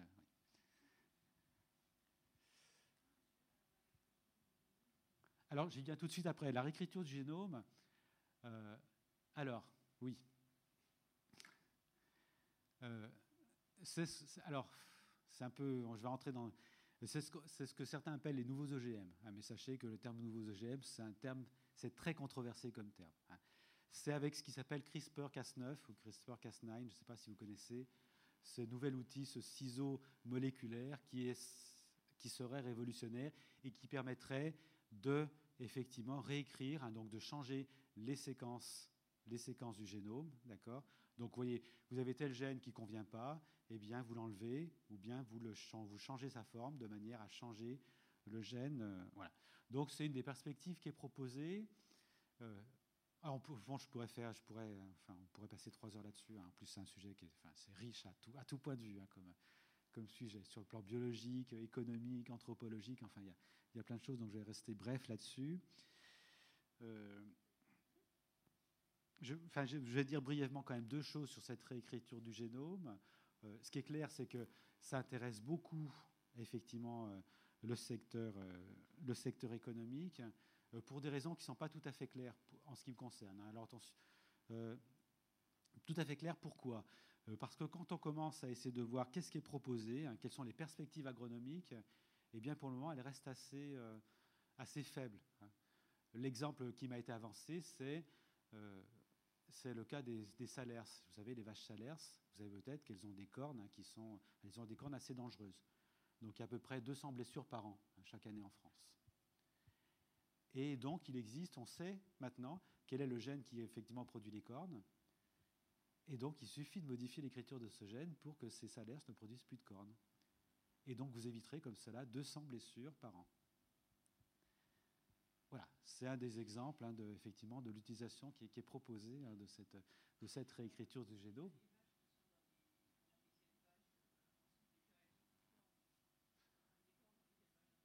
Oui, mais alors, je, oui, je dois dire que.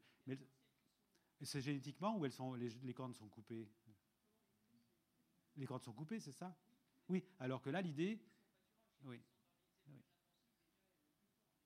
Mais l'idée, c'est de, de, justement de ne pas avoir besoin de les couper, mais justement, vous les modifiez génétiquement. Voilà.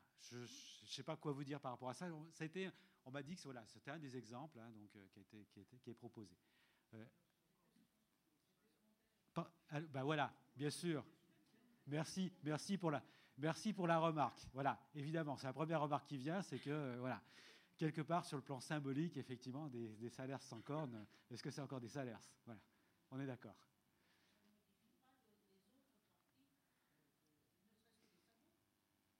Euh, alors peut-être pas les sabots, mais c'est une, question, une question qui est scientifiquement intéressante. Et à ma connaissance, on n'a pas de réponse là-dessus. Mais il est probable, il est probable que ça modifie d'autres choses. Ce que, savent les généticiens, c'est que lorsque vous modifiez un gène, en général, vous modifiez en moyenne 5 à 6 caractères. D'accord? Voilà, oui, on est d'accord. Bien, alors, sur ces, donc, cette réécriture du génome, donc, euh, il y a une autre chose que je voulais vous, dont je voulais vous parler, c'était euh, l'expérience actuelle des, OGM, je, voulais très, alors je vais aller très rapidement parce qu'à nouveau on pourrait passer euh, des heures là-dessus hein, et ça serait intéressant. Mais il y a deux choses que je voulais dire parce que je me suis aperçu récemment que finalement euh, ces choses-là n'étaient pas aussi, pas aussi bien connues. C'est-à-dire que vous savez peut-être que les OGM actuellement donc, sont développés, sont cultivés depuis à peu près 25 ans. Donc actuellement c'est 200 millions d'hectares, hein, ce qui n'est pas négligeable. Hein, c'est à peu près, à peu près 20% de la surface agricole hein, à l'échelle du monde. Euh, ce que l'on sait moins, c'est que en fait, euh, les seuls pays où c'est significatif, c'est-à-dire que c'est plus de 25% de la surface agricole, ça n'est que des pays américains.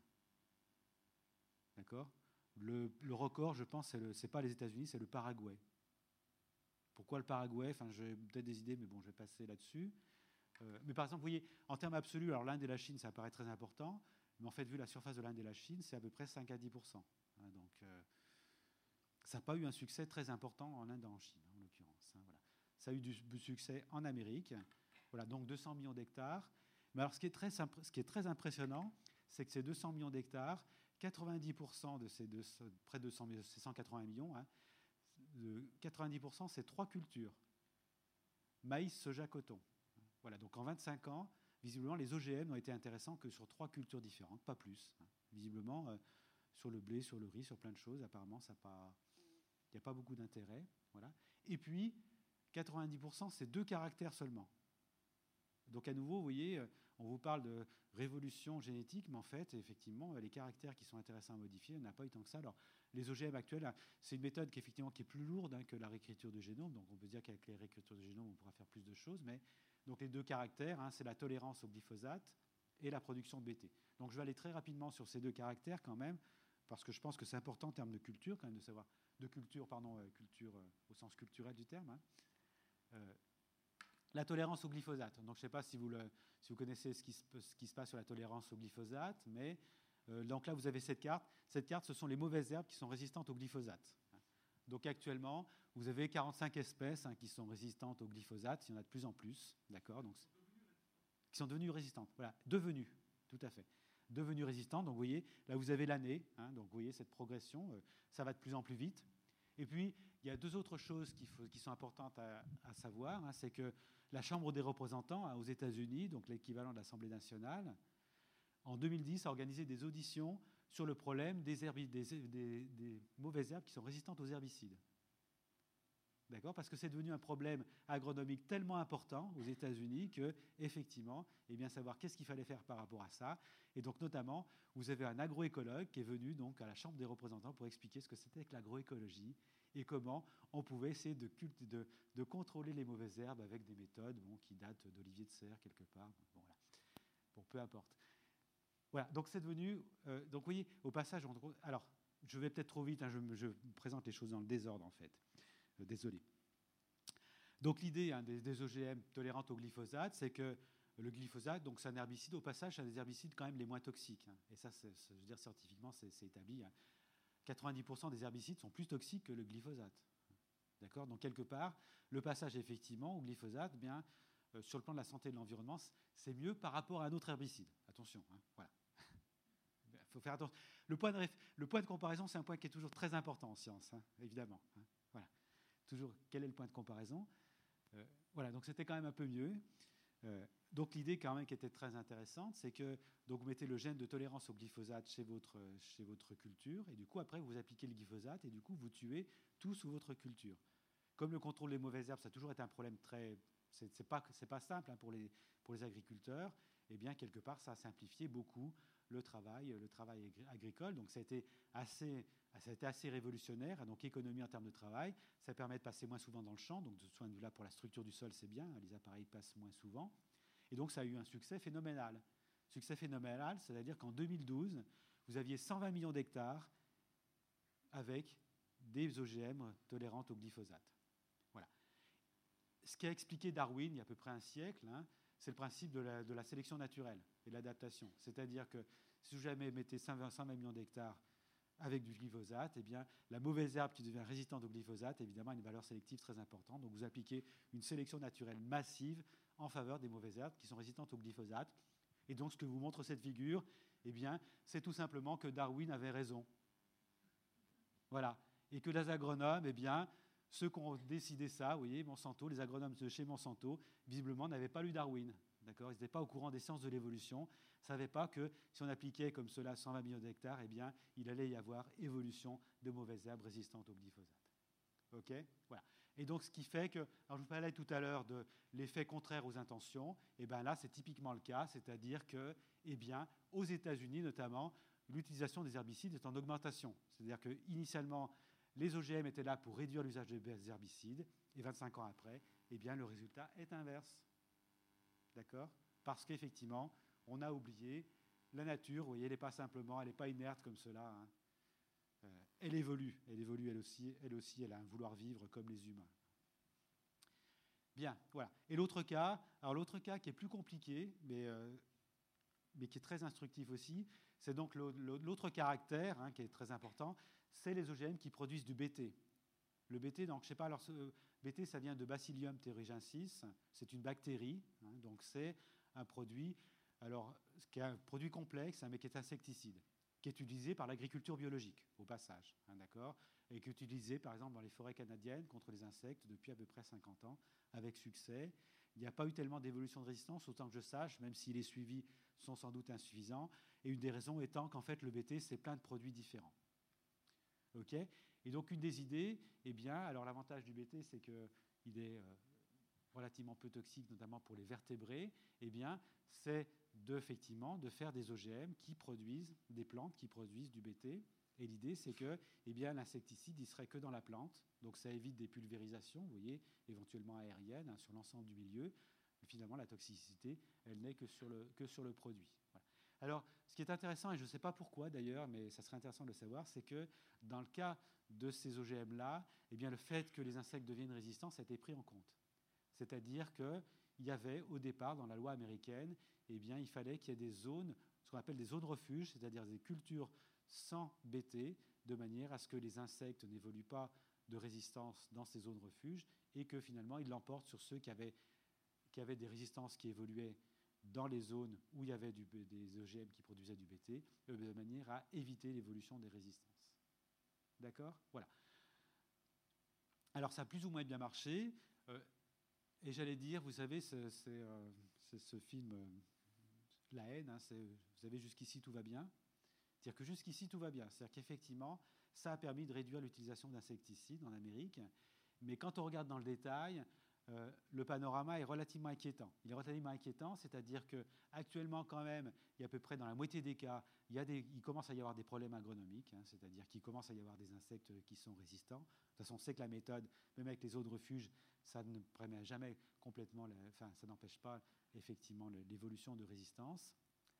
Dans deux tiers des cas, donc la préconisation, alors il y a une préconisation haute dose aussi, c'est-à-dire qu'il faut que le produit soit suffisamment concentré de manière à éviter l'évolution des résistances, mais cette préconisation, elle n'est pas suivie, elle n'est pas, obligatoire par la loi, et du coup, elle n'est souvent pas suivie, donc effectivement, l'évolution des résistances, est importante. Et puis, la dernière chose, c'est que, alors, en fait, ces différentes protéines BT, hein, donc effectivement, on met, euh, il y en a plein de différentes, enfin, il y en a plein, il n'y en a pas tant que ça, hein,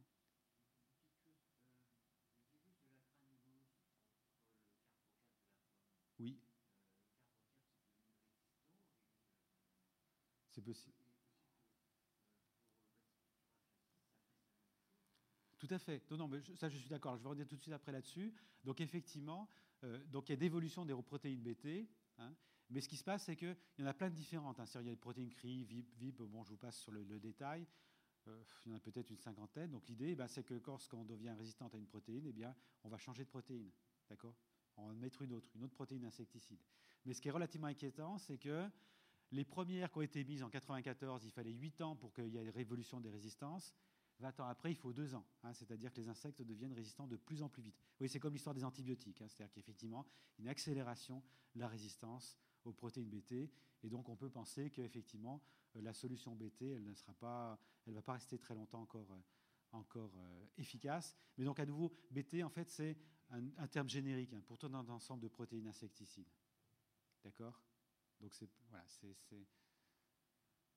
voilà. Donc sachez que effectivement, dans, dans les deux cas, finalement, les OGM n'ont pas été, sont loin d'être un succès, euh, d'être un succès agronomique. Ce qui est logique, hein. et retombe sur l'idée du paradigme de la diversité, c'est-à-dire que ce qui s'est passé, alors ce qui a été bien observé aussi aux États-Unis, hein, c'est que, en fait, sur le plan commercial, sur le plan marchand, le soja et le maïs BT sont très intéressants pour les agriculteurs. Et du coup, ce qui se passe, c'est que eh bien, soja et maïs se sont pas mal développés, et notamment, il y a une généralisation des rotations soja-maïs. Et donc, évidemment, évidemment, si vous avez des, rotations soja-maïs, euh, BT et glyphosate, eh bien, l'évolution des résistances, évidemment, elle est, à plein sur ce, système-là.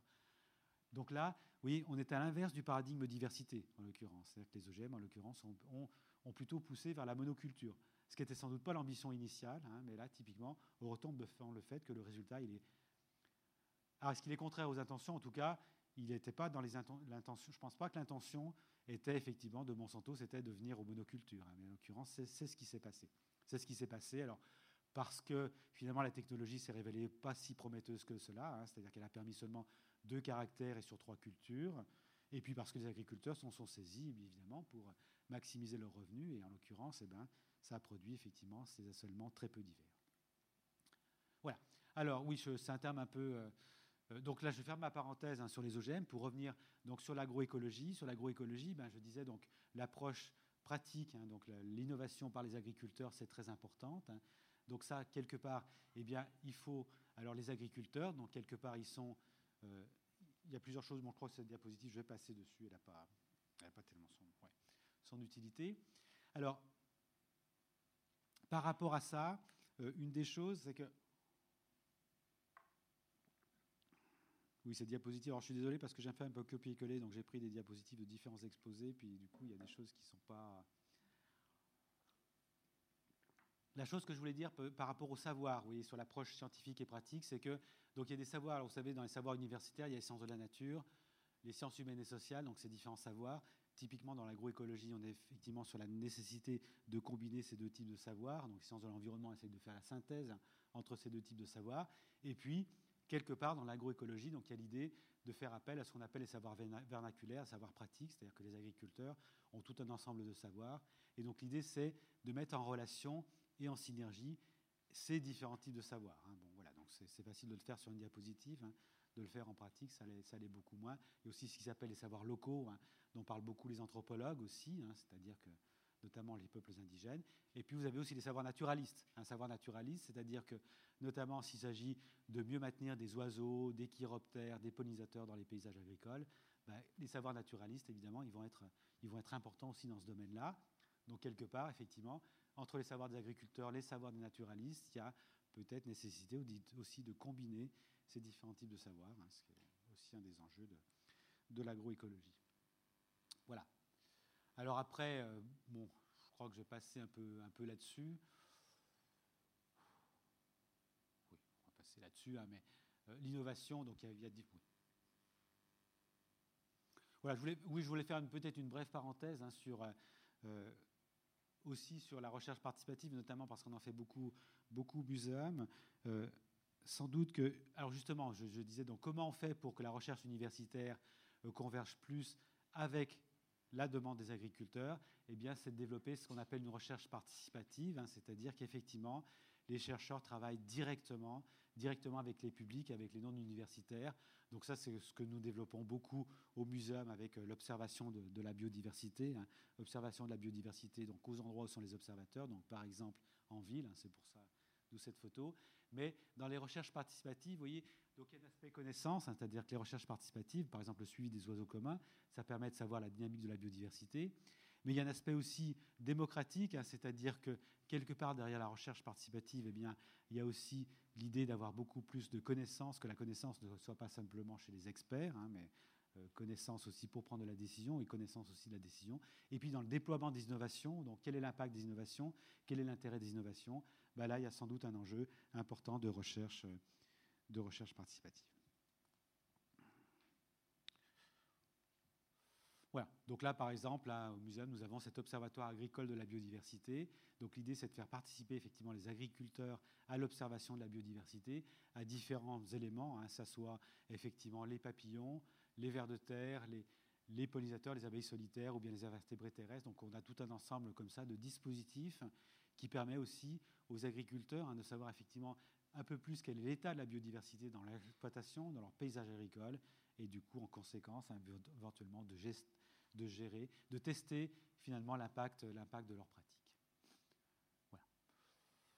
Bon, je vais passer un peu là-dessus. Euh, simplement, si peut-être sur cette diapositive, ce qui est intéressant, vous voyez, c'est que euh, sur l'agriculture biologique, là, en fait, vous avez deux paysages d'agriculture biologique.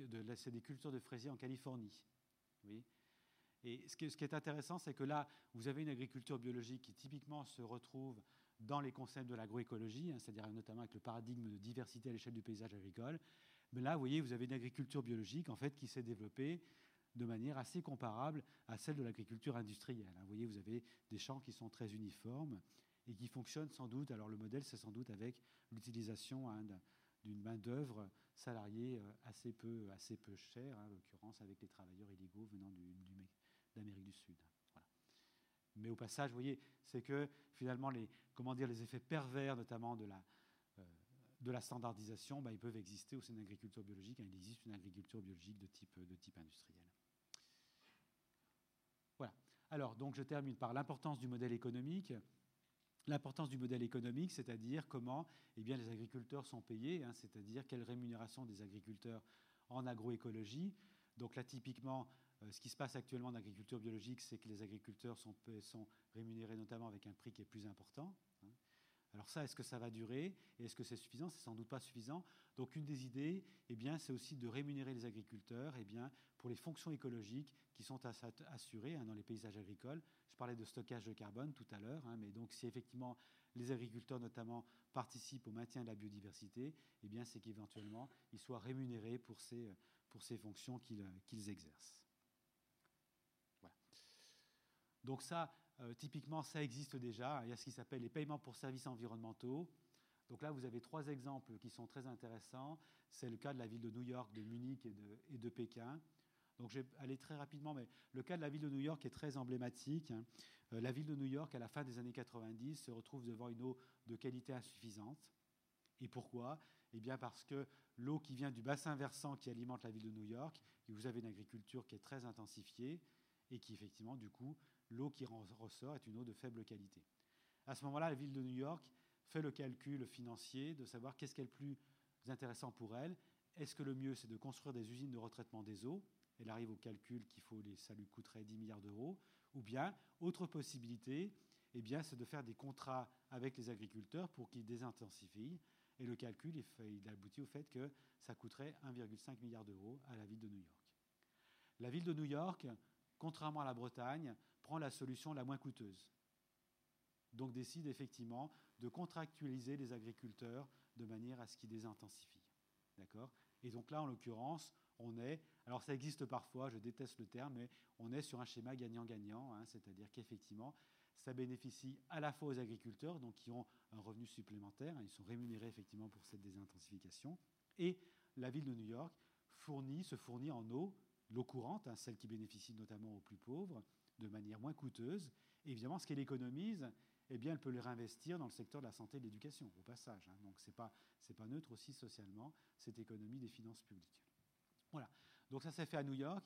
Munich, ça a été fait. Alors, Munich a, pris d'autres modalités, c'est que Munich, en fait, a, a, financé le basculement vers l'agriculture biologique de l'ensemble du bassin versant. Hein. Donc, c'est un autre schéma ce n'est pas un schéma de désintensification, mais c'est un basculement vers l'agriculture biologique. Et la ville de Pékin, la ville de Pékin a fait aussi la, même chose. Elle a des problèmes très graves de, qualité en eau. Et là, en l'occurrence, sur la ville de Pékin, alors l'effet est spectaculaire parce que vous avez doublement du revenu des agriculteurs. Hein, donc c'est vraiment, c'est vraiment intéressant. Alors, sachez au passage que l'exemple phare qu'on connaît en France, hein, c'est Vitel, donc la Société des eaux de Vitel, effectivement, a développé les paiements pour services euh, environnementaux des agriculteurs. Mais là, en l'occurrence, c'est pour fournir de l'eau en bouteille. Et donc le bilan, enfin comment dire, le, bilan environnemental, il est sans doute moins intéressant hein, que dans le cas de l'eau courante. Donc euh, je ne suis pas sûr que ce soit un exemple assez, euh, comment dire, exemplaire, celui, cet exemple français. Voilà. Mais un exemple hein, qui marche assez bien, qui marche plutôt bien justement, de nouveaux types de rémunération des, qui peut marcher justement sur l'agroécologie ou sur l'agriculture biologique, hein, dans la rémunération de ces fonctions écologiques. Voilà. Alors après. Non, ah non, non, mais Pékin, c'est pas du bio. Oui. Bah, si vous voulez, le problème, c'est que, en fait, en l'occurrence, c'est pour produire de l'eau en bouteille. Mais l'eau en bouteille, vous savez peut-être que le bilan en gaz à effet de serre, il n'est pas très bon. Ah, parce qu'en France, c'est l'exemple phare sur les paiements pour services environnementaux, pour la, dans le cas de l'agriculture. D'accord. Ah ben parce que Vitel, c'est pareil, c'est-à-dire que la société des eaux de Vitel, pour préserver sa qualité en eau, voilà, a demandé... Voilà, bon ça, il vous a répondu, merci. Voilà, Bon, je vais passer là-dessus rapidement. Euh, la notion de service écosystémique, je crois que vous commencez à fatiguer, donc on va peut-être accélérer. Hein. Euh, donc je vais peut-être passer là-dessus. Voilà. Euh, alors sachez que les scientifiques intéressés quand même sur le plan économique, hein, quand même. Voilà, je vais, je vais quand même commenter celle-ci brièvement. il y a une grosse équipe d'écologues et d'économistes anglais qui se sont posés la question quel était le meilleur scénario pour l'agriculture anglaise à l'horizon 2060. Et ils ont comparé deux scénarios. Un scénario qui est priorité à la production agricole. On essaye de maximiser la production agricole. Et dans ce cas-là, on répond aux revendications du secteur agricole qui est, on va prendre le terme, comment dire, politiquement correct, on assouplit les lois environnementales. D'accord? Voilà, ça permet de mieux produire, de plus produire. Et puis ils ont comparé ça à un scénario qui s'appelle agroécologique. Donc un scénario agroécologique où au contraire, eh bien, on incite à des paysages qui sont riches en biodiversité, en fonction écologique, en paysages à valeur culturelle. Et après, il faut une comparaison économique. Alors, il faut une comparaison économique un peu acrobatique parce que, notamment, il donne une valeur monétaire eh bien, aux paysages qui sont euh, plus plaisants parce qu'ils ont une valeur euh, touristique qui est plus importante. Donc ça, les économistes savent calculer. Hein. Un paysage de qualité, ça attire, euh, les gens viennent plus facilement en vacances. Donc ça, a une valeur. Hein. Et avec ces calculs un peu acrobatiques, ils aboutissent à un résultat qui est sans ambiguïté, qui est sans ambiguïté, c'est-à-dire que quand vous faites l'addition, eh bien sur le plan économique, le scénario agroécologique, il est infiniment supérieur au scénario, euh, au scénario prioritaire à la production agricole. D'accord? Le problème, le problème c'est que le bénéfice économique du paysage agroécologique, c'est un bénéfice économique collectif, mais ce n'est pas un bénéfice marchand. D'accord? Donc si votre critère économique il est seulement marchand, eh ben dans ce cas-là, c'est le scénario de gauche. D'accord? Mais si vous considérez qu'il y a plein d'avantages économiques collectifs, et vous les prenez en compte, eh bien dans ce cas-là, sans ambiguïté, c'est effectivement le scénario agroécologique qui est le plus intéressant. Ça a été fait en Grande-Bretagne, ça n'a pas été généralisé dans les autres pays, mais on peut penser que, bon, grosso modo, les résultats, ils sont qualitativement un peu la même chose. Sur le plan économique, je pense qu'il n'y a pas tellement de débat. C'est-à-dire que collectivement, il est clair qu'un scénario agroécologique, il est plus intéressant. Il est plus intéressant parce que le coût économique des fertilisants et des pesticides en termes de santé, en termes de pertes en insectes, en oiseaux, etc., il est très important. Il est très important et par rapport à ça, produire quelques kilos de blé ou de maïs en plus, eh bien, euh, ça pèse pas très lourd. Je veux dire, sur le plan économique, c'est pas très intéressant. Mais le problème, c'est que tant que les agriculteurs, alors, je vais peut-être le résumer d'une autre manière, tant qu'un agriculteur est rémunéré par sa production agricole, évidemment, s'il veut augmenter son revenu, eh la seule manière pour lui d'augmenter son revenu, c'est de produire plus. D'accord? Donc, il faut bien tenir compte de la logique de l'agriculteur, qui souvent a un revenu qui n'est pas forcément le plus important. Donc, quelque part, il faut effectivement sortir de cette logique, c'est-à-dire que l'agriculteur ait d'autres sources de rémunération que simplement la production. OK? Voilà. Donc, euh, ah oui, cette brève parenthèse pour dire que sur les services écosystémiques, souvent sur l'environnement, les États-Unis et la Chine sont vraiment des exemples intéressants parce qu'ils sont souvent à la pointe des problèmes environnementaux. Hein. La Chine a de graves problèmes, effectivement, euh, dans les fonctions écosystémiques. Et ce qui est très intéressant, donc là, vous avez la carte en Chine. toutes, les, toutes tâches en couleur, ce sont des zones, effectivement, où il y a des programmes importants de préservation, donc des fonctions des écosystèmes. D'accord? Donc il y, a plein de, il y a plein de régions maintenant où, effectivement, en Chine, il y a des programmes très ambitieux de restauration des écosystèmes. Voilà. Voilà, donc j'ai terminé, je vais arriver à mes conclusions. Alors, deux conclusions. Euh, la première, c'est diversité des agricultures. Donc ça, vous savez sans doute, hein, c'est que l'agriculture du Nord et du Sud, eh bien, elles sont très différentes. Hein. Elles sont très différentes, mais autre chose que vous savez peut-être pas, c'est qu'on n'est pas du tout dans une dynamique de convergence. À l'inverse, la divergence, elle augmente. Elle augmente, c'est-à-dire que dans les pays du Nord, la taille des exploitations augmente, le nombre des agriculteurs diminue. En Afrique et en Asie, c'est l'inverse la taille des exploitations diminue, le nombre d'agriculteurs augmente. Au passage, hein, euh, l'OCDE, c'est 50 millions d'agriculteurs. L'Afrique et l'Asie, c'est 1 milliard d'agriculteurs. Il y a 20 fois plus d'agriculteurs en Afrique et en Asie que dans l'OCDE. Donc les, un agriculteur en moyenne, il est africain asiatique. Hein. C'est rare qu'il soit européen ou américain. D'accord?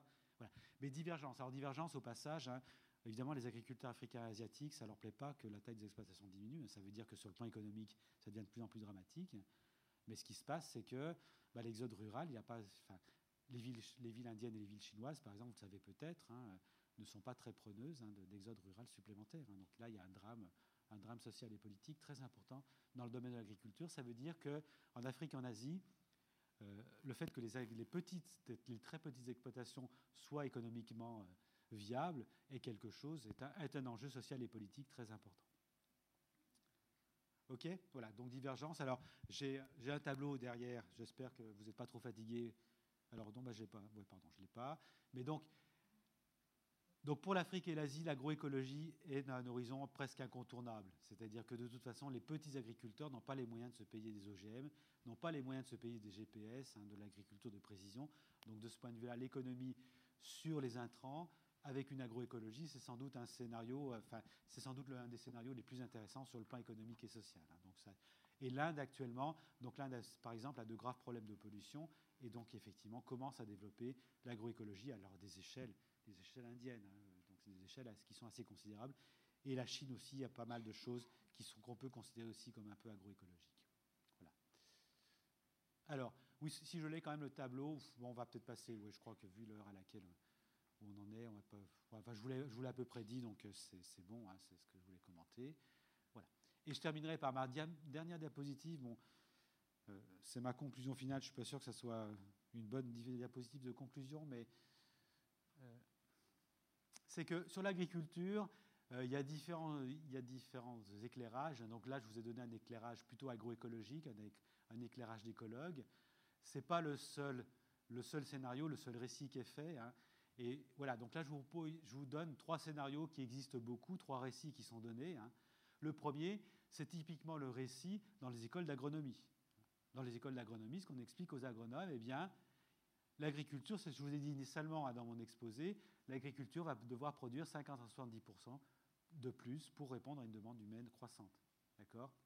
Voilà. Et donc là, on peut se poser. Donc là, après, vous voyez, l'agronome dit, bah voilà, alors ça va être compliqué parce que eh bien, les rendements, ils augmentent de moins en moins vite, donc il va falloir trouver de nouvelles méthodes. Hein. L'agriculture du génome, bah, ça peut-être être vous savez, on parle de technologie de rupture, hein, c'est un terme très sexy de ce point de vue-là. Avec la technologie de rupture, au miracle, brusquement, les rendements vont recommencer vous recommencez à augmenter.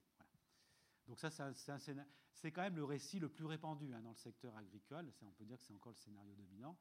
Là, le scénario que je vais présenter, c'est plutôt le scénario, le récit, pardon, le récit d'un écologue, hein, c'est-à-dire que la production actuelle permettrait de nourrir 3 milliards d'humains en plus, d'accord?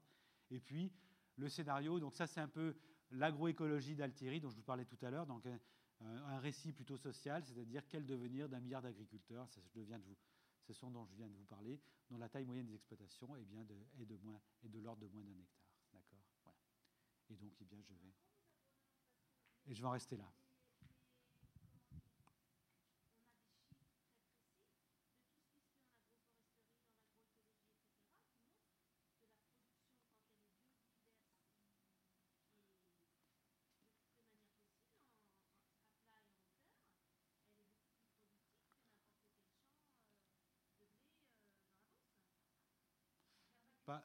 Pas tout à fait. Alors là, c'est. Enfin, bon, donc on a ouvert le temps des, questions. Hein. Euh, oui, j'ai l'impression. Euh, alors, si vous voulez, les chiffres qui existent actuellement. Euh, alors, l'agroécologie, au passage, ça reste très mouvant. C'est-à-dire qu'il n'y a pas. Oui, le label agroécologie n'existe pas franchement. ce qu'on connaît bien, c'est l'agriculture biologique. L'agriculture biologique, grosso modo, les rendements, c'est 20% inférieur à l'agriculture industrielle. Hein, disons le modèle dominant de l'agriculture. Donc le modèle dominant de l'agriculture reste le modèle qui euh, a les rendements les plus élevés à l'hectare, hein, quand même. Alors vous avez effectivement le cas de la permaculture, mais le cas de la permaculture, donc la critique qui est faite par les agronomes, c'est que c'est un modèle qui fonctionne sur beaucoup de travail non rémunéré, des stagiaires en l'occurrence. Et du coup, voilà, c'est pas forcément un modèle généralisable. voilà,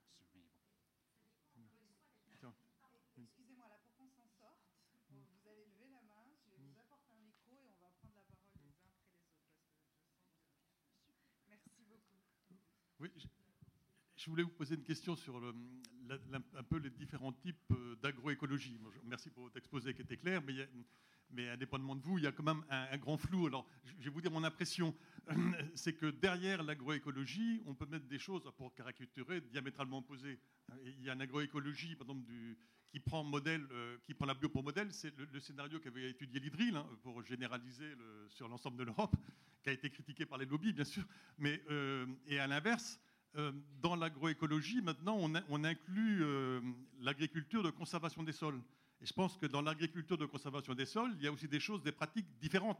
C'est-à-dire, par exemple, il y a des, agriculteurs, il n'y en a pas beaucoup pour l'instant, mais il y en a qui passent à l'agriculture de conservation des sols en, passant au glyphosate, ou, comme vous le dites, ça peut être aussi des, herbicides qui peuvent être encore pires que, que le glyphosate, parce que je pense que vous n'allez pas dire que le glyphosate est bien, mais c'est qu'il peut y avoir encore pire.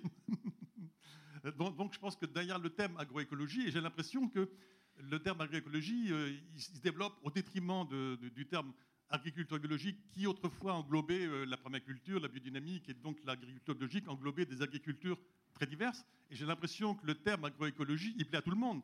Il plaît aux écologistes, il peut même plaire à Monsanto, parce que s'il y a un marché pour le, pour le glyphosate au sein de la, de l'agroécologie euh, avec certains types de pratiques d'agriculture de conversion, ça peut aussi plaire euh, à tout le monde. Merci, merci pour la, question. Je pense que c'est, je suis très, je suis ravi de votre question. Euh, vous avez tout à fait raison. Hein. c'est-à-dire que j'ai constaté effectivement, je, dois dire que je dois être naïf, tant mieux à mon âge encore, hein, mais je ne pensais pas que quelqu'un oserait me dire que l'agriculture de conservation c'était de l'agroécologie, mais effectivement, j'ai trouvé des académiciens qui m'ont expliqué ça, effectivement.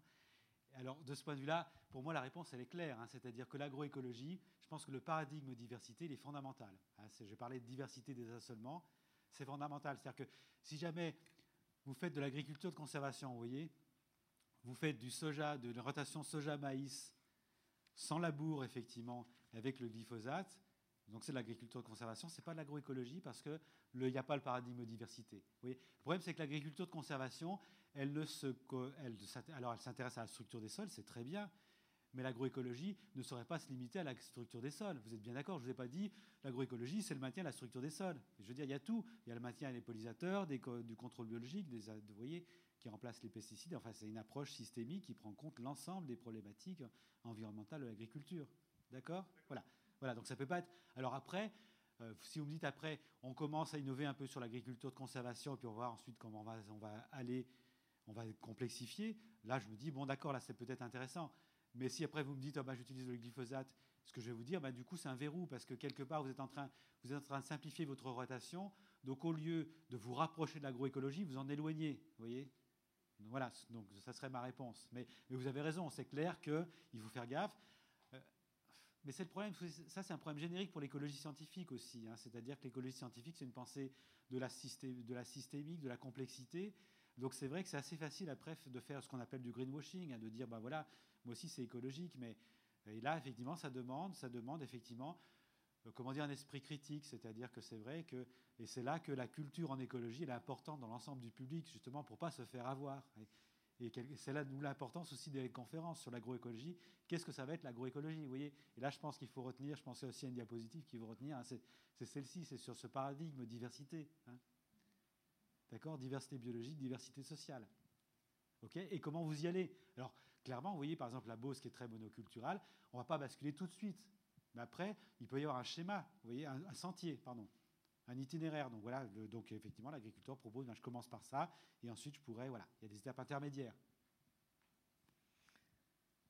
Bon, moi, je voulais vous remercier déjà de soutenir le projet Karma, qui est le projet donc euh, qui permet que la plaine de Gonesse devienne une plaine d'agroécologie et non pas une plaine de bureaux, de béton et de supermarchés.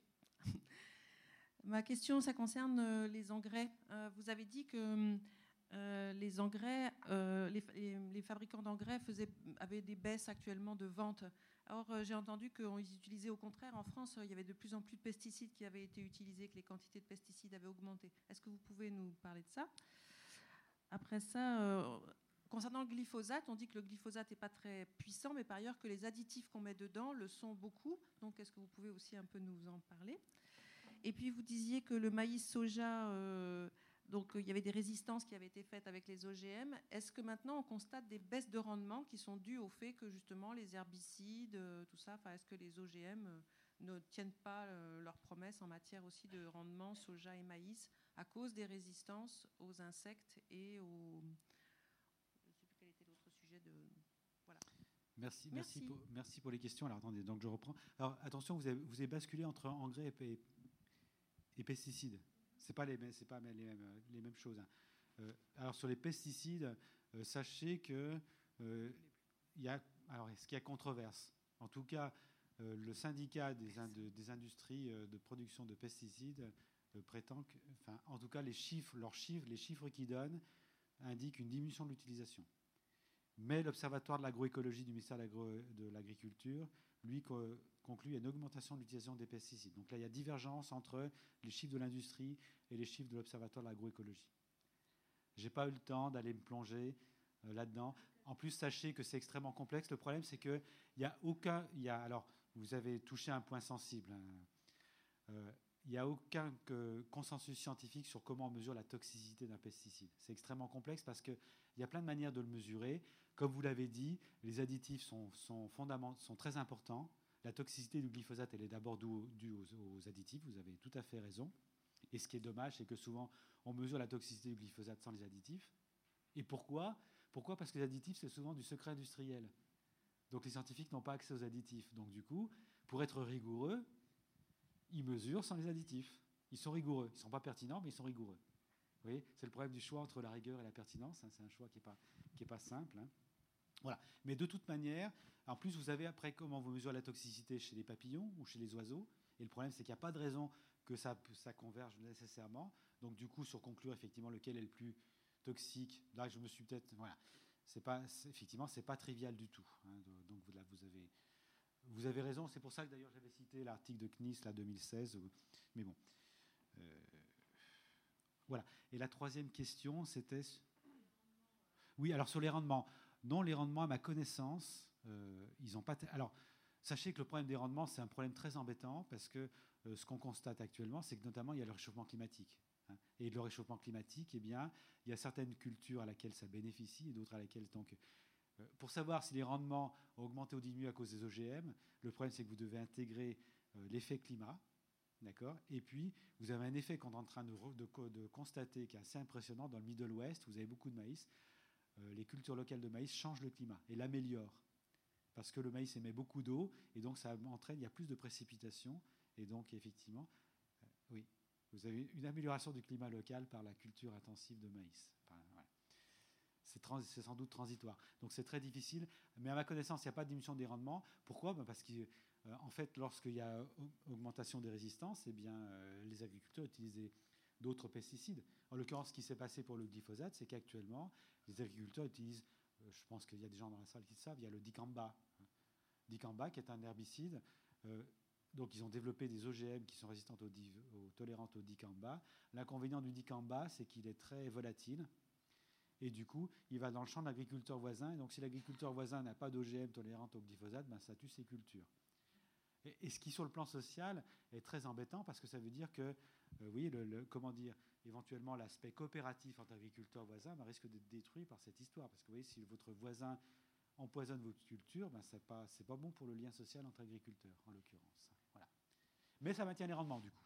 Hein. Donc tout va bien. L'agence Bloomberg, par exemple, c'est merveilleux, explique que eh bien, l'agriculture américaine est en train de se spécialiser sur le soja et le maïs, et ça, c'est un avenir radieux parce que le soja et le maïs, c'est ce qui rapporte le plus. Donc c'est formidable. Bon, moi, euh, oui. ici, là, oui.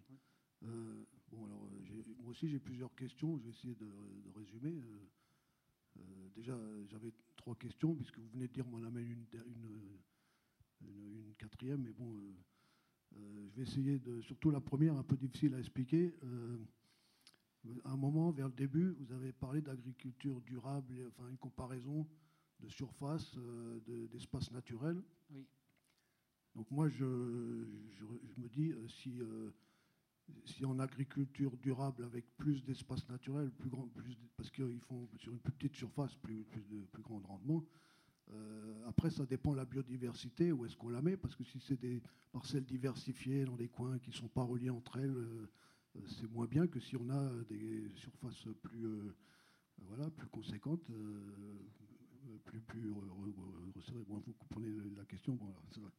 Deuxième question, très, très simple quand vous avez parlé des, des, hautes, doses préconisées pour le BT, je n'ai pas compris. Est-ce que vous pouvez nous réexpliquer ça? D'accord. Et la troisième question, c'est, euh, euh, j'ai pas bien compris à la fin là, c'est contre-intuitif ce que vous avez dit parce que moi j'ai l'impression que le, la, diminution des, enfin l'augmentation des surfaces agricoles euh, dans les pays de, riches et puis euh, dans les pays pauvres, j'ai l'impression que c'est le même phénomène, puisque s'il y a exode rural des gens vers les villes, ça veut dire qu'il y a moins d'agriculteurs euh, sur place dans les campagnes, donc forcément ils augmentent leur surface pour, pour continuer à être rentables. Le même, il me semble que c'est le même système partout qui est, qui est généralisé. Le, l'augmentation des surfaces des exploitations. là, c'est là que je n'ai pas compris.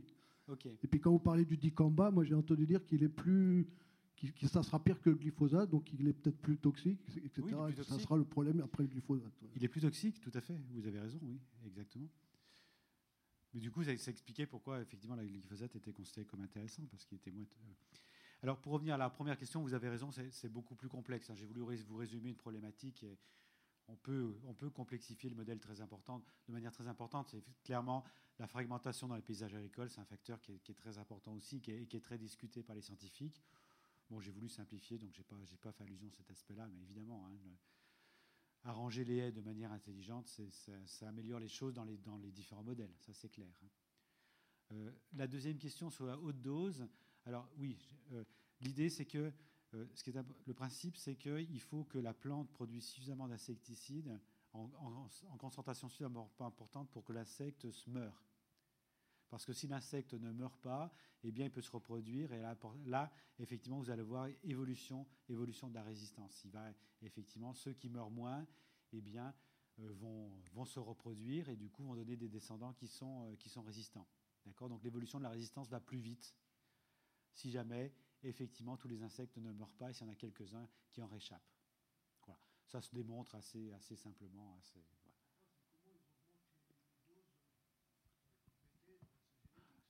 Ah oui, c'est génétique. Oui, oui, tout à fait. C'est-à-dire que vous produisez, vous essayez de produire une plante qui produit suffisamment de BT, en l'occurrence. D'accord? Et alors la troisième chose, la troisième chose, attention, c'est pas, pas la taille totale de l'agriculture, la taille des exploitations. La taille de l'exploitation, un chef d'exploitation a une, une exploitation agricole d'une certaine taille. D'accord? Et donc, ce qui se passe en Afrique, en Asie, il y a un exode rural, mais ce qui se passe, c'est que les agriculteurs eh bien, ont des enfants. Et le problème, c'est que si tous les enfants ne partent pas en ville, et en l'occurrence, les villes indiennes et les villes chinoises sont assez restrictives, hein, donc éventuellement, les enfants peuvent vouloir, bon, je schématise, hein, peuvent vouloir tous partir en ville, mais ils n'y arriveront pas tous. Donc à partir de là, effectivement, il faut partager l'exploitation. Donc c'est comme ça que la taille des exploitations diminue. C'est parce que le nombre de jeunes est supérieur au nombre de ceux qui peuvent partir en ville. Alors, euh, merci de la question. En Europe, effectivement, vous avez eu le même problème. Hein. C'est-à-dire que vous avez eu un exode. Alors, il y a un exode rural massif en Asie, il y a eu un exode rural massif en Europe. Mais ce qui n'est pas rassurant, c'est comment l'Europe l'a résolu.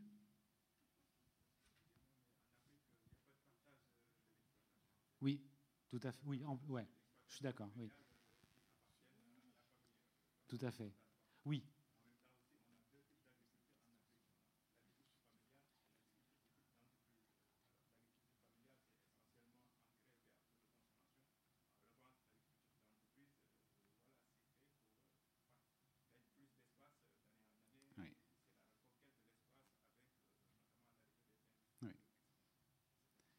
Non, mais vous, voilà, il y a des systèmes collectifs, mais ça veut dire quand même que vous avez un nombre d'agriculteurs qui est plus important pour une même surface. Hein. Mais euh, effectivement, le problème de l'Afrique et de l'Asie, en plus, est assez, différent. Euh, alors, sur, euh, oui, sur l'exode rural, donc comment l'Europe a résolu l'exode rural? Eh bien, les agriculteurs sont partis massivement en Amérique, où il n'y avait plus les Indiens, en l'occurrence. Mais ça, cette possibilité, n'existe plus pour l'Asie pour la, pour ou l'Afrique, hein, en l'occurrence, de coloniser un nouveau continent.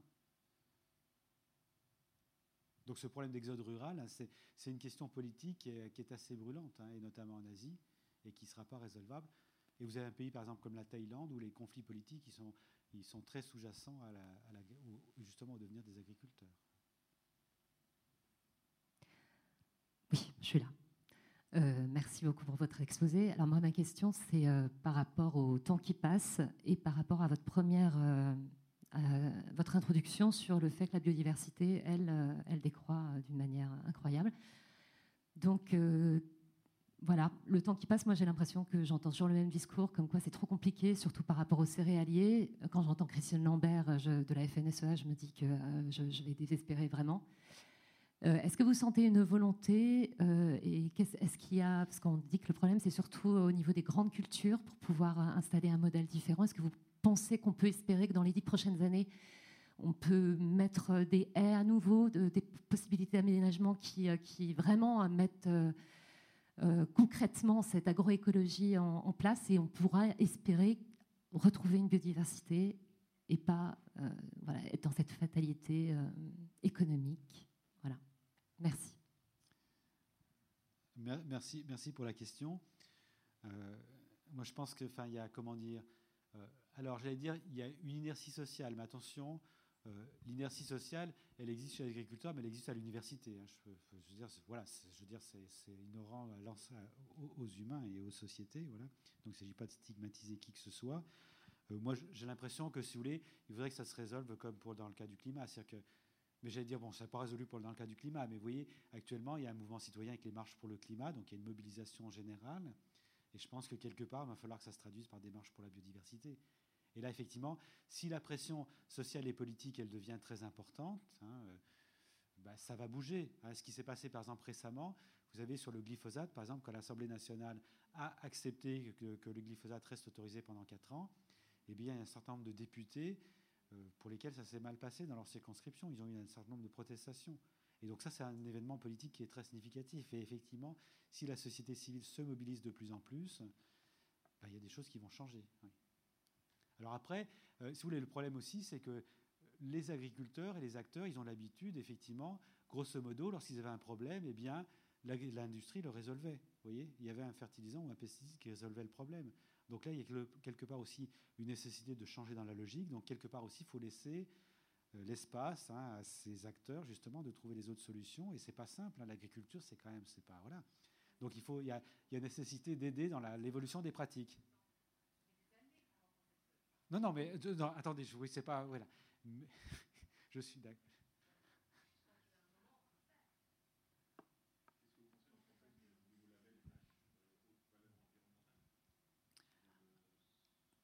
Alors, euh, donc, ça, effectivement, alors, on en a pas mal discuté justement dans notre groupe de travail à l'Académie d'agriculture. Et là, euh, je dois dire que notamment les plus anciens qui ont travaillé à l'INRA, euh, eux, leur constatation, alors je, c'est du seconde main, hein, c'est que l'INRA a essayé un certain nombre de labels durant, depuis 20-30 ans et que ça n'a jamais marché. Vous avez eu l'agriculture raisonnée, il y a eu plein de choses comme cela.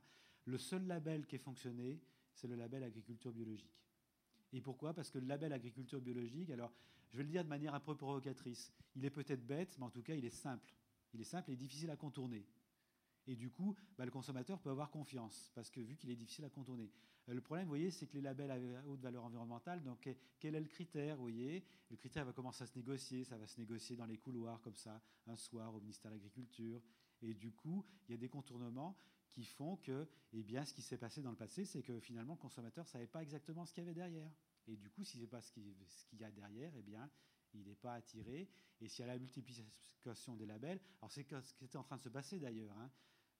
Euh, tout plein d'acteurs développent des labels, mais du coup, après, comment le consommateur s'y retrouve hein, Sachant qu'en plus, vous avez des logiques géopolitiques, hein, c'est-à-dire qu'après, vous avez les pays du Nord qui développent des labels.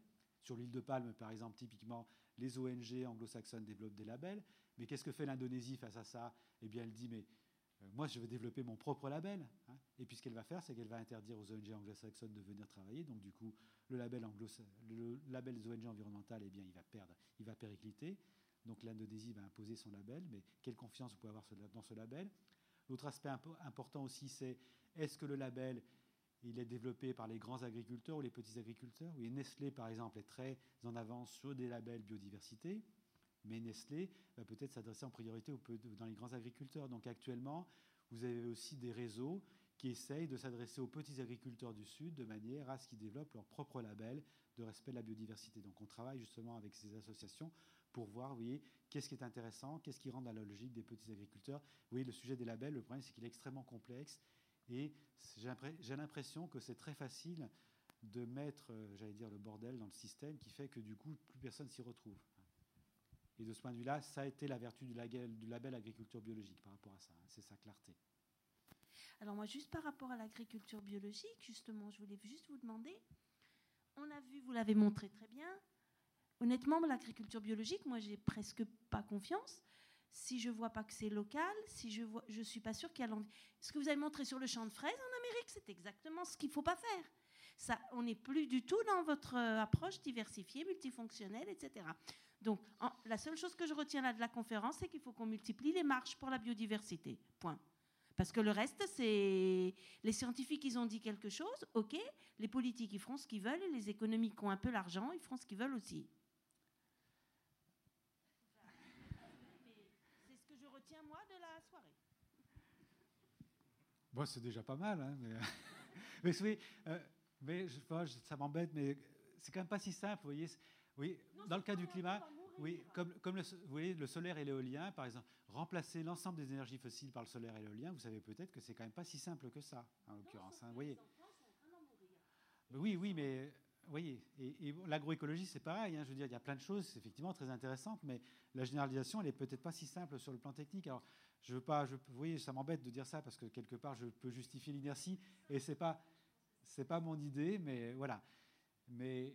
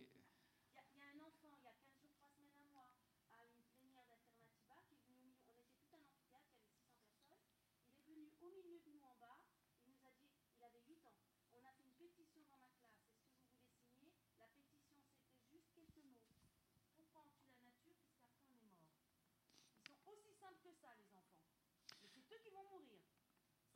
Non, mais. Le PDG de je ne sais qui, ou le politique euh, de je ne sais où. Donc, c'est, mais c'est pas. Juste, vous avez dit plein de choses au niveau scientifique, mais seulement nous, après, maintenant, il faut qu'on bouge. Alors, ah ben, c'est, l'idée de la conférence. Hein. Moi, je veux dire, je parle en tant que scientifique. Après, c'est à vous de vous en saisir, évidemment. On est bien, on est bien d'accord. Hein. Voilà. Moi, je vais vous poser une question justement, euh, un peu pour rebondir sur ces deux thématiques. Aujourd'hui, en France et en Ile-de-France, l'agroécologie, c'est à peu près quel pourcentage Alors c'est difficile de donner des pourcentages. Ça représente quoi en fait? Assez... et, donc Alors, la, question d'après, c'est comment, comment vous voyez les choses pour euh, les premiers concernés C'est non seulement les consommateurs, mais aussi les, mhm. les agriculteurs. Quelles sont les voies pour essayer d'améliorer ça en fait? Ok, merci. Alors, à nouveau, il n'y a, a, pas vraiment de label agroécologie, donc je, je, suis incapable de répondre à votre question.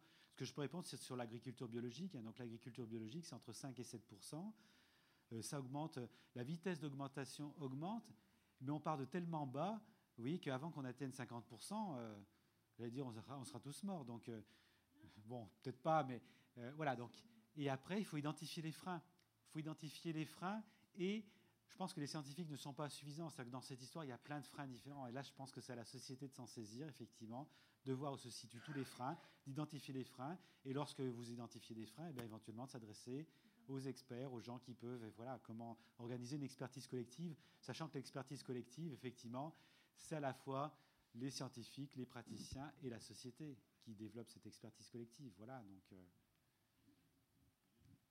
Alors, sur le biologique, euh, je veux prendre la parole à ce niveau-là, en ce sens que euh, on fait de l'agriculture qu'on appelle biologique, mais sur quel terrain feront-ils avant euh, qu'il y ait l'exploitation au niveau biologique?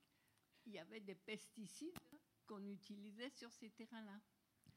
Que, que fait-on quand on a planté, même si on n'a pas mis de, pesticides, la terre en a. Notamment, en France, on a bien utilisé le chlordécone. Bien sûr, et on en parle beaucoup aux Antilles maintenant. Évidemment, Et or, le chlordécone, ça prend 100 ans pour disparaître des terres. Tout à fait. Donc, on peut manger sous l'appellation biologique du, des terres polluées au chlordécone. Sauf qu'à ma connaissance, la loi a interdit justement l'agriculture. Enfin, en tout cas, en Guadeloupe et en Martinique, hein, il y a des terres où l'agriculture est interdite maintenant, hein, parce que c'est des zones effectivement qui sont très contaminées par le chlordécone. Oui, bon, ça a pollué plein de choses, ça c'est sûr. Là, on est en train de. Mais après, vous euh, avez raison, il y a des, il y a des évidemment, il y a, il y a des pollutions rémanentes, et effectivement, et ça, l'agriculture biologique ou l'agroécologie ne va pas magiquement, effectivement, euh, supprimer, bien sûr, oui. Ah oui, mais ça, oui, il y a plein de problèmes. Hein, et voilà, il n'y a pas, il a pas la solution miracle. Hein, euh, voilà, il va falloir scoltiner l'ensemble des problèmes qui ont été créés, hein, bien sûr. Oui. Mais ça me fait peur en ce sens que les, politiques peuvent décider autre chose, parce que notamment euh, quand ils ont continué à en mettre, c'est justement pour faire plaisir à certains. Oui, vous avez raison. Donc euh, voilà, on n'est pas à l'abri. Je, suis, je suis d'accord. C'est, euh, mais Soulé, alors je suis peut-être un grand naïf ou un optimiste. Vous voyez, par exemple, sur le chlordécone, je me demande dans quelle mesure maintenant la société n'a pas développé une expertise euh, collective suffisante. Moi, ce qui me frappe hein, quand je fais des conférences en agroécologie, c'est à quel point maintenant le public, quand même, connaît assez bien les, questions agricoles. Parce que vous voyez, le chlordécone, par exemple, pendant 20 ans, il a été continué à être autorisé, alors qu'aux États-Unis, il avait été interdit parce qu'il était très toxique. Et je pense que maintenant, eh bien, il y aurait, je veux dire, l'information passerait et ça serait plus possible de la part de l'État français de continuer à l'autoriser alors qu'on sait qu'il est très toxique et que les États-Unis l'ont conclu de manière incontournable. Oui, par exemple, typiquement, actuellement, lorsqu'il y a un procès que le glyphosate est décidé toxique aux États-Unis, l'information est connue immédiatement en France. Hein. voilà. À l'époque, vous voyez, pendant 20 ans, effectivement, l'information sur la toxicité du chlordécone, visiblement, est passée inaperçue. Hein. voilà. Et on peut espérer que ça ne se reproduira pas, ce genre de choses, effectivement. Mais bon, vous avez.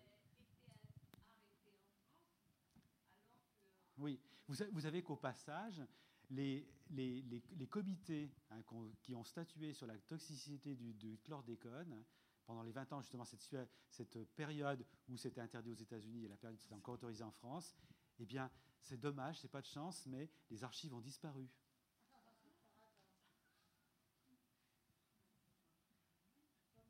Donc on peut pas retrouver, on peut pas retrouver qui a pris la décision et sur quels arguments.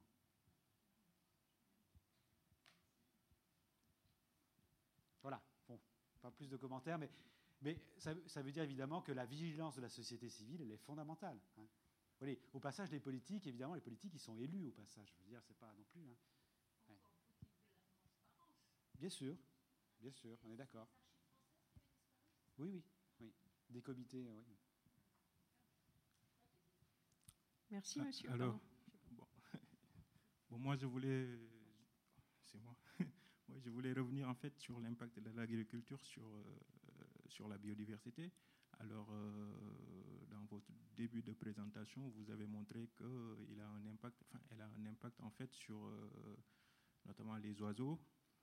Et je voulais rappeler qu'autour de Roissy, en fait, on avait des agriculteurs qui avaient des contrats avec l'aéroport de, Paris et qui cultivaient en fait de la grande culture.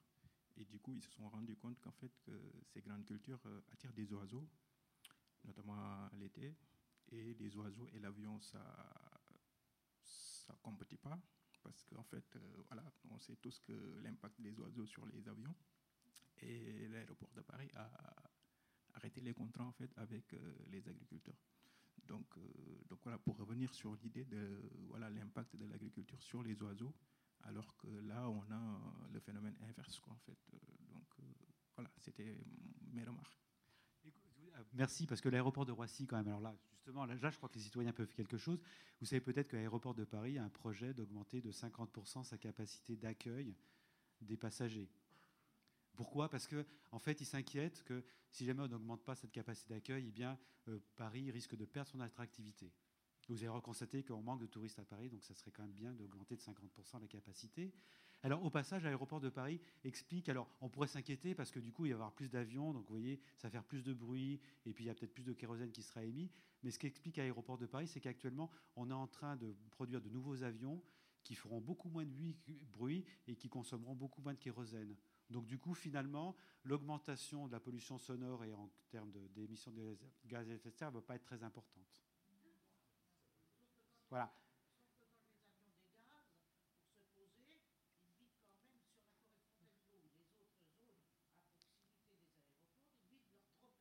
Non, non, mais on est, d'accord. Mais voilà, je vous donne l'argumentaire. Mais en l'occurrence, vous voyez, au passage aussi, comment euh, les scientifiques, vous voyez, éventuellement, le fait de développer des avions, effectivement, qui soient moins polluants, c'est bien, mais comment, effectivement, cette innovation, elle peut être, effectivement, utilisée pour, ben, finalement, on va augmenter. Et donc là, c'est clair que les mouvements citoyens, je pense que les citoyens peuvent beaucoup hein, euh, à Nantes, ça s'est passé comme cela. Je pense que le blocage de ce projet, quand même, ça peut faire partie. Voilà. Là, je crois qu'il y a une capacité d'action des citoyens, quand même, qui est assez. Voilà. Oui, euh, bonjour, oui. Euh, lors de votre conférence, vous avez dit que euh, lorsque la diversité des plantes mellifères se réduit, on constate une diminution de l'immunocompétence des abeilles domestiques. Bon, je, je l'admets, mais je pense qu'il y a un effet encore beaucoup plus important que ça. Bon, par exemple, en Californie, où il y a des grandes cultures d'amandiers, il n'y a que des amandes.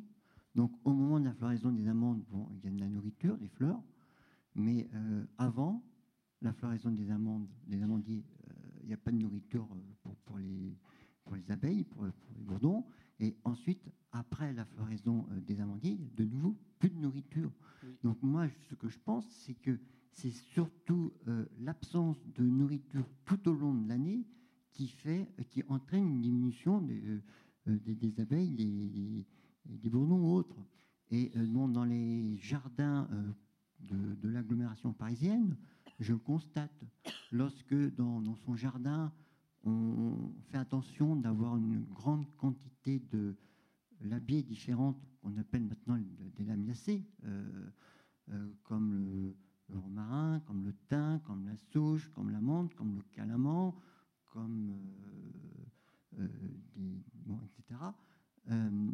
Euh, il y a des floraisons de, fleurs de, de labier au cours de tout l'été et on, a pendant tout l'été des, bourdons. Tandis que dans des jardins où on ne fait pas attention à ça, où il y a juste un petit peu de fleurs au printemps, parce qu'il y a quand même un pied de ou autre, eh ben, euh, pendant l'été, il n'y a, plus de, bourdons. Donc, euh, pour favoriser la biodiversité, il faut faire attention à ce qu'il y ait de la nourriture pendant toute l'année. On est d'accord. d'accord, mais dans le cas de, la Californie, en l'occurrence, hein, euh, ce qui se passe, c'est que en fait, les, ruches sont déplacées par les apiculteurs. Donc, en l'occurrence, lorsque les amandiers sont plus en fleurs, les ruches partent. Et avant, avant que les amandiers soient en fleurs, il n'y a pas de ruches non plus. Elles sont, viennent juste au moment où les amandiers sont en fleurs. Mais ça veut dire qu'en l'occurrence, les abeilles, à ce moment-là, ne consomment que de la fleur d'amandier. Hein. donc euh, il y a une nourriture très peu, très peu diverse. Bonjour, je voulais avoir votre avis sur euh, les perspectives, plus en termes de recherche scientifique, en fait, sur les grandes voies pour les jeunes chercheurs qui serait intéressé justement entre cet aspect transdisciplinaire entre les sciences humaines et les sciences euh, de la nature. Donc, euh, quel euh, grand chemin vous voyez peut-être, vous qui avez le recul sur la chose? Bah, il, y en a, plein. Hein, il y en a plein. C'est-à-dire que, que vous abordiez par, par l'économie, donc j'en ai un peu parlé à propos du modèle économique, en termes sociologiques aussi, sociologiques, donc inertie des groupes sociaux, hein, donc comment justement vous faites pour mobiliser que les groupes sociaux basculent sur l'anthropologie, hein, très clairement, quelle est la relation entre les agriculteurs et la nature, quelle conception de l'agriculture, parce que oui, l'agriculteur, en fait, sur les 50 dernières années, on, leur a dit, on lui a dit que finalement, un bon agriculteur, c'est un agriculteur qui produisait beaucoup, oui, qui était efficace sur le terme marchand. Et là, on est en train de lui dire que finalement, bah, un bon agriculteur, c'est un agriculteur qui respecte la nature. Donc, euh, on est en train de. Donc, oui, c'est très riche hein, comme, euh, comme approche. Et, effectivement, sur interdisciplinarité, c'est-à-dire que prendre en compte les sciences de la nature, prendre en compte effectivement la réalité biophysique, parce que si on s'évade de la réalité biophysique, on risque aussi de raconter un peu n'importe quoi. Et puis, euh, l'aspect trans, c'est-à-dire qu'effectivement, avec euh, prendre en compte l'ensemble de la complexité hein, du tissu, alors du tissu social et du tissu universitaire, parce que l'universitaire, en l'occurrence, ils ne sont pas neutres aussi dans l'histoire. Donc, comment, oui. Je ne sais pas si ça, répond mais enfin, moi, je, trouve c'est, D'ailleurs, il y a plein de jeunes chercheurs qui travaillent, de jeunes chercheuses qui travaillent sur, ce, sur ces domaines-là, oui. Allez-y, hein, il a pas de. Oui, merci, merci monsieur déjà pour cette conférence qui était intéressante. Oui, je voulais revenir sur une euh, diapo qui mentionnait la FAO. Et donc, elle avait l'air, enfin, d'après ce que j'ai compris, de, donc, d'encourager euh, l'agroécologie. pardon. Et ça m'a un peu surprise. Je suis tout à fait profane, mais je pensais que justement, vu tous les, milliards d'habitants qu'il fallait nourrir, je pensais que justement, elle encourageait plutôt une agriculture intensive. Donc je voulais vous, interroger là-dessus. Voilà. Je vous remercie. Bonne soirée. Ben, si vous voulez, comme je, comme je l'ai dit, hein, la, majorité des agriculteurs ils se situent en Afrique et en Asie. Et de ce point de vue-là, euh, oui, le modèle avec des très grandes exploitations, ben, justement, qu'est-ce que vous faites des agriculteurs? Donc, euh, donc c'est pour ça que de toute façon, le modèle de la FAO, ça peut pas être. Euh, peut pas être la grande exploitation de la grande l'OCDE peut pas être un modèle mondial. c'est impossible. C'est impossible biophysiquement. Voilà, c'est comme ça, quoi.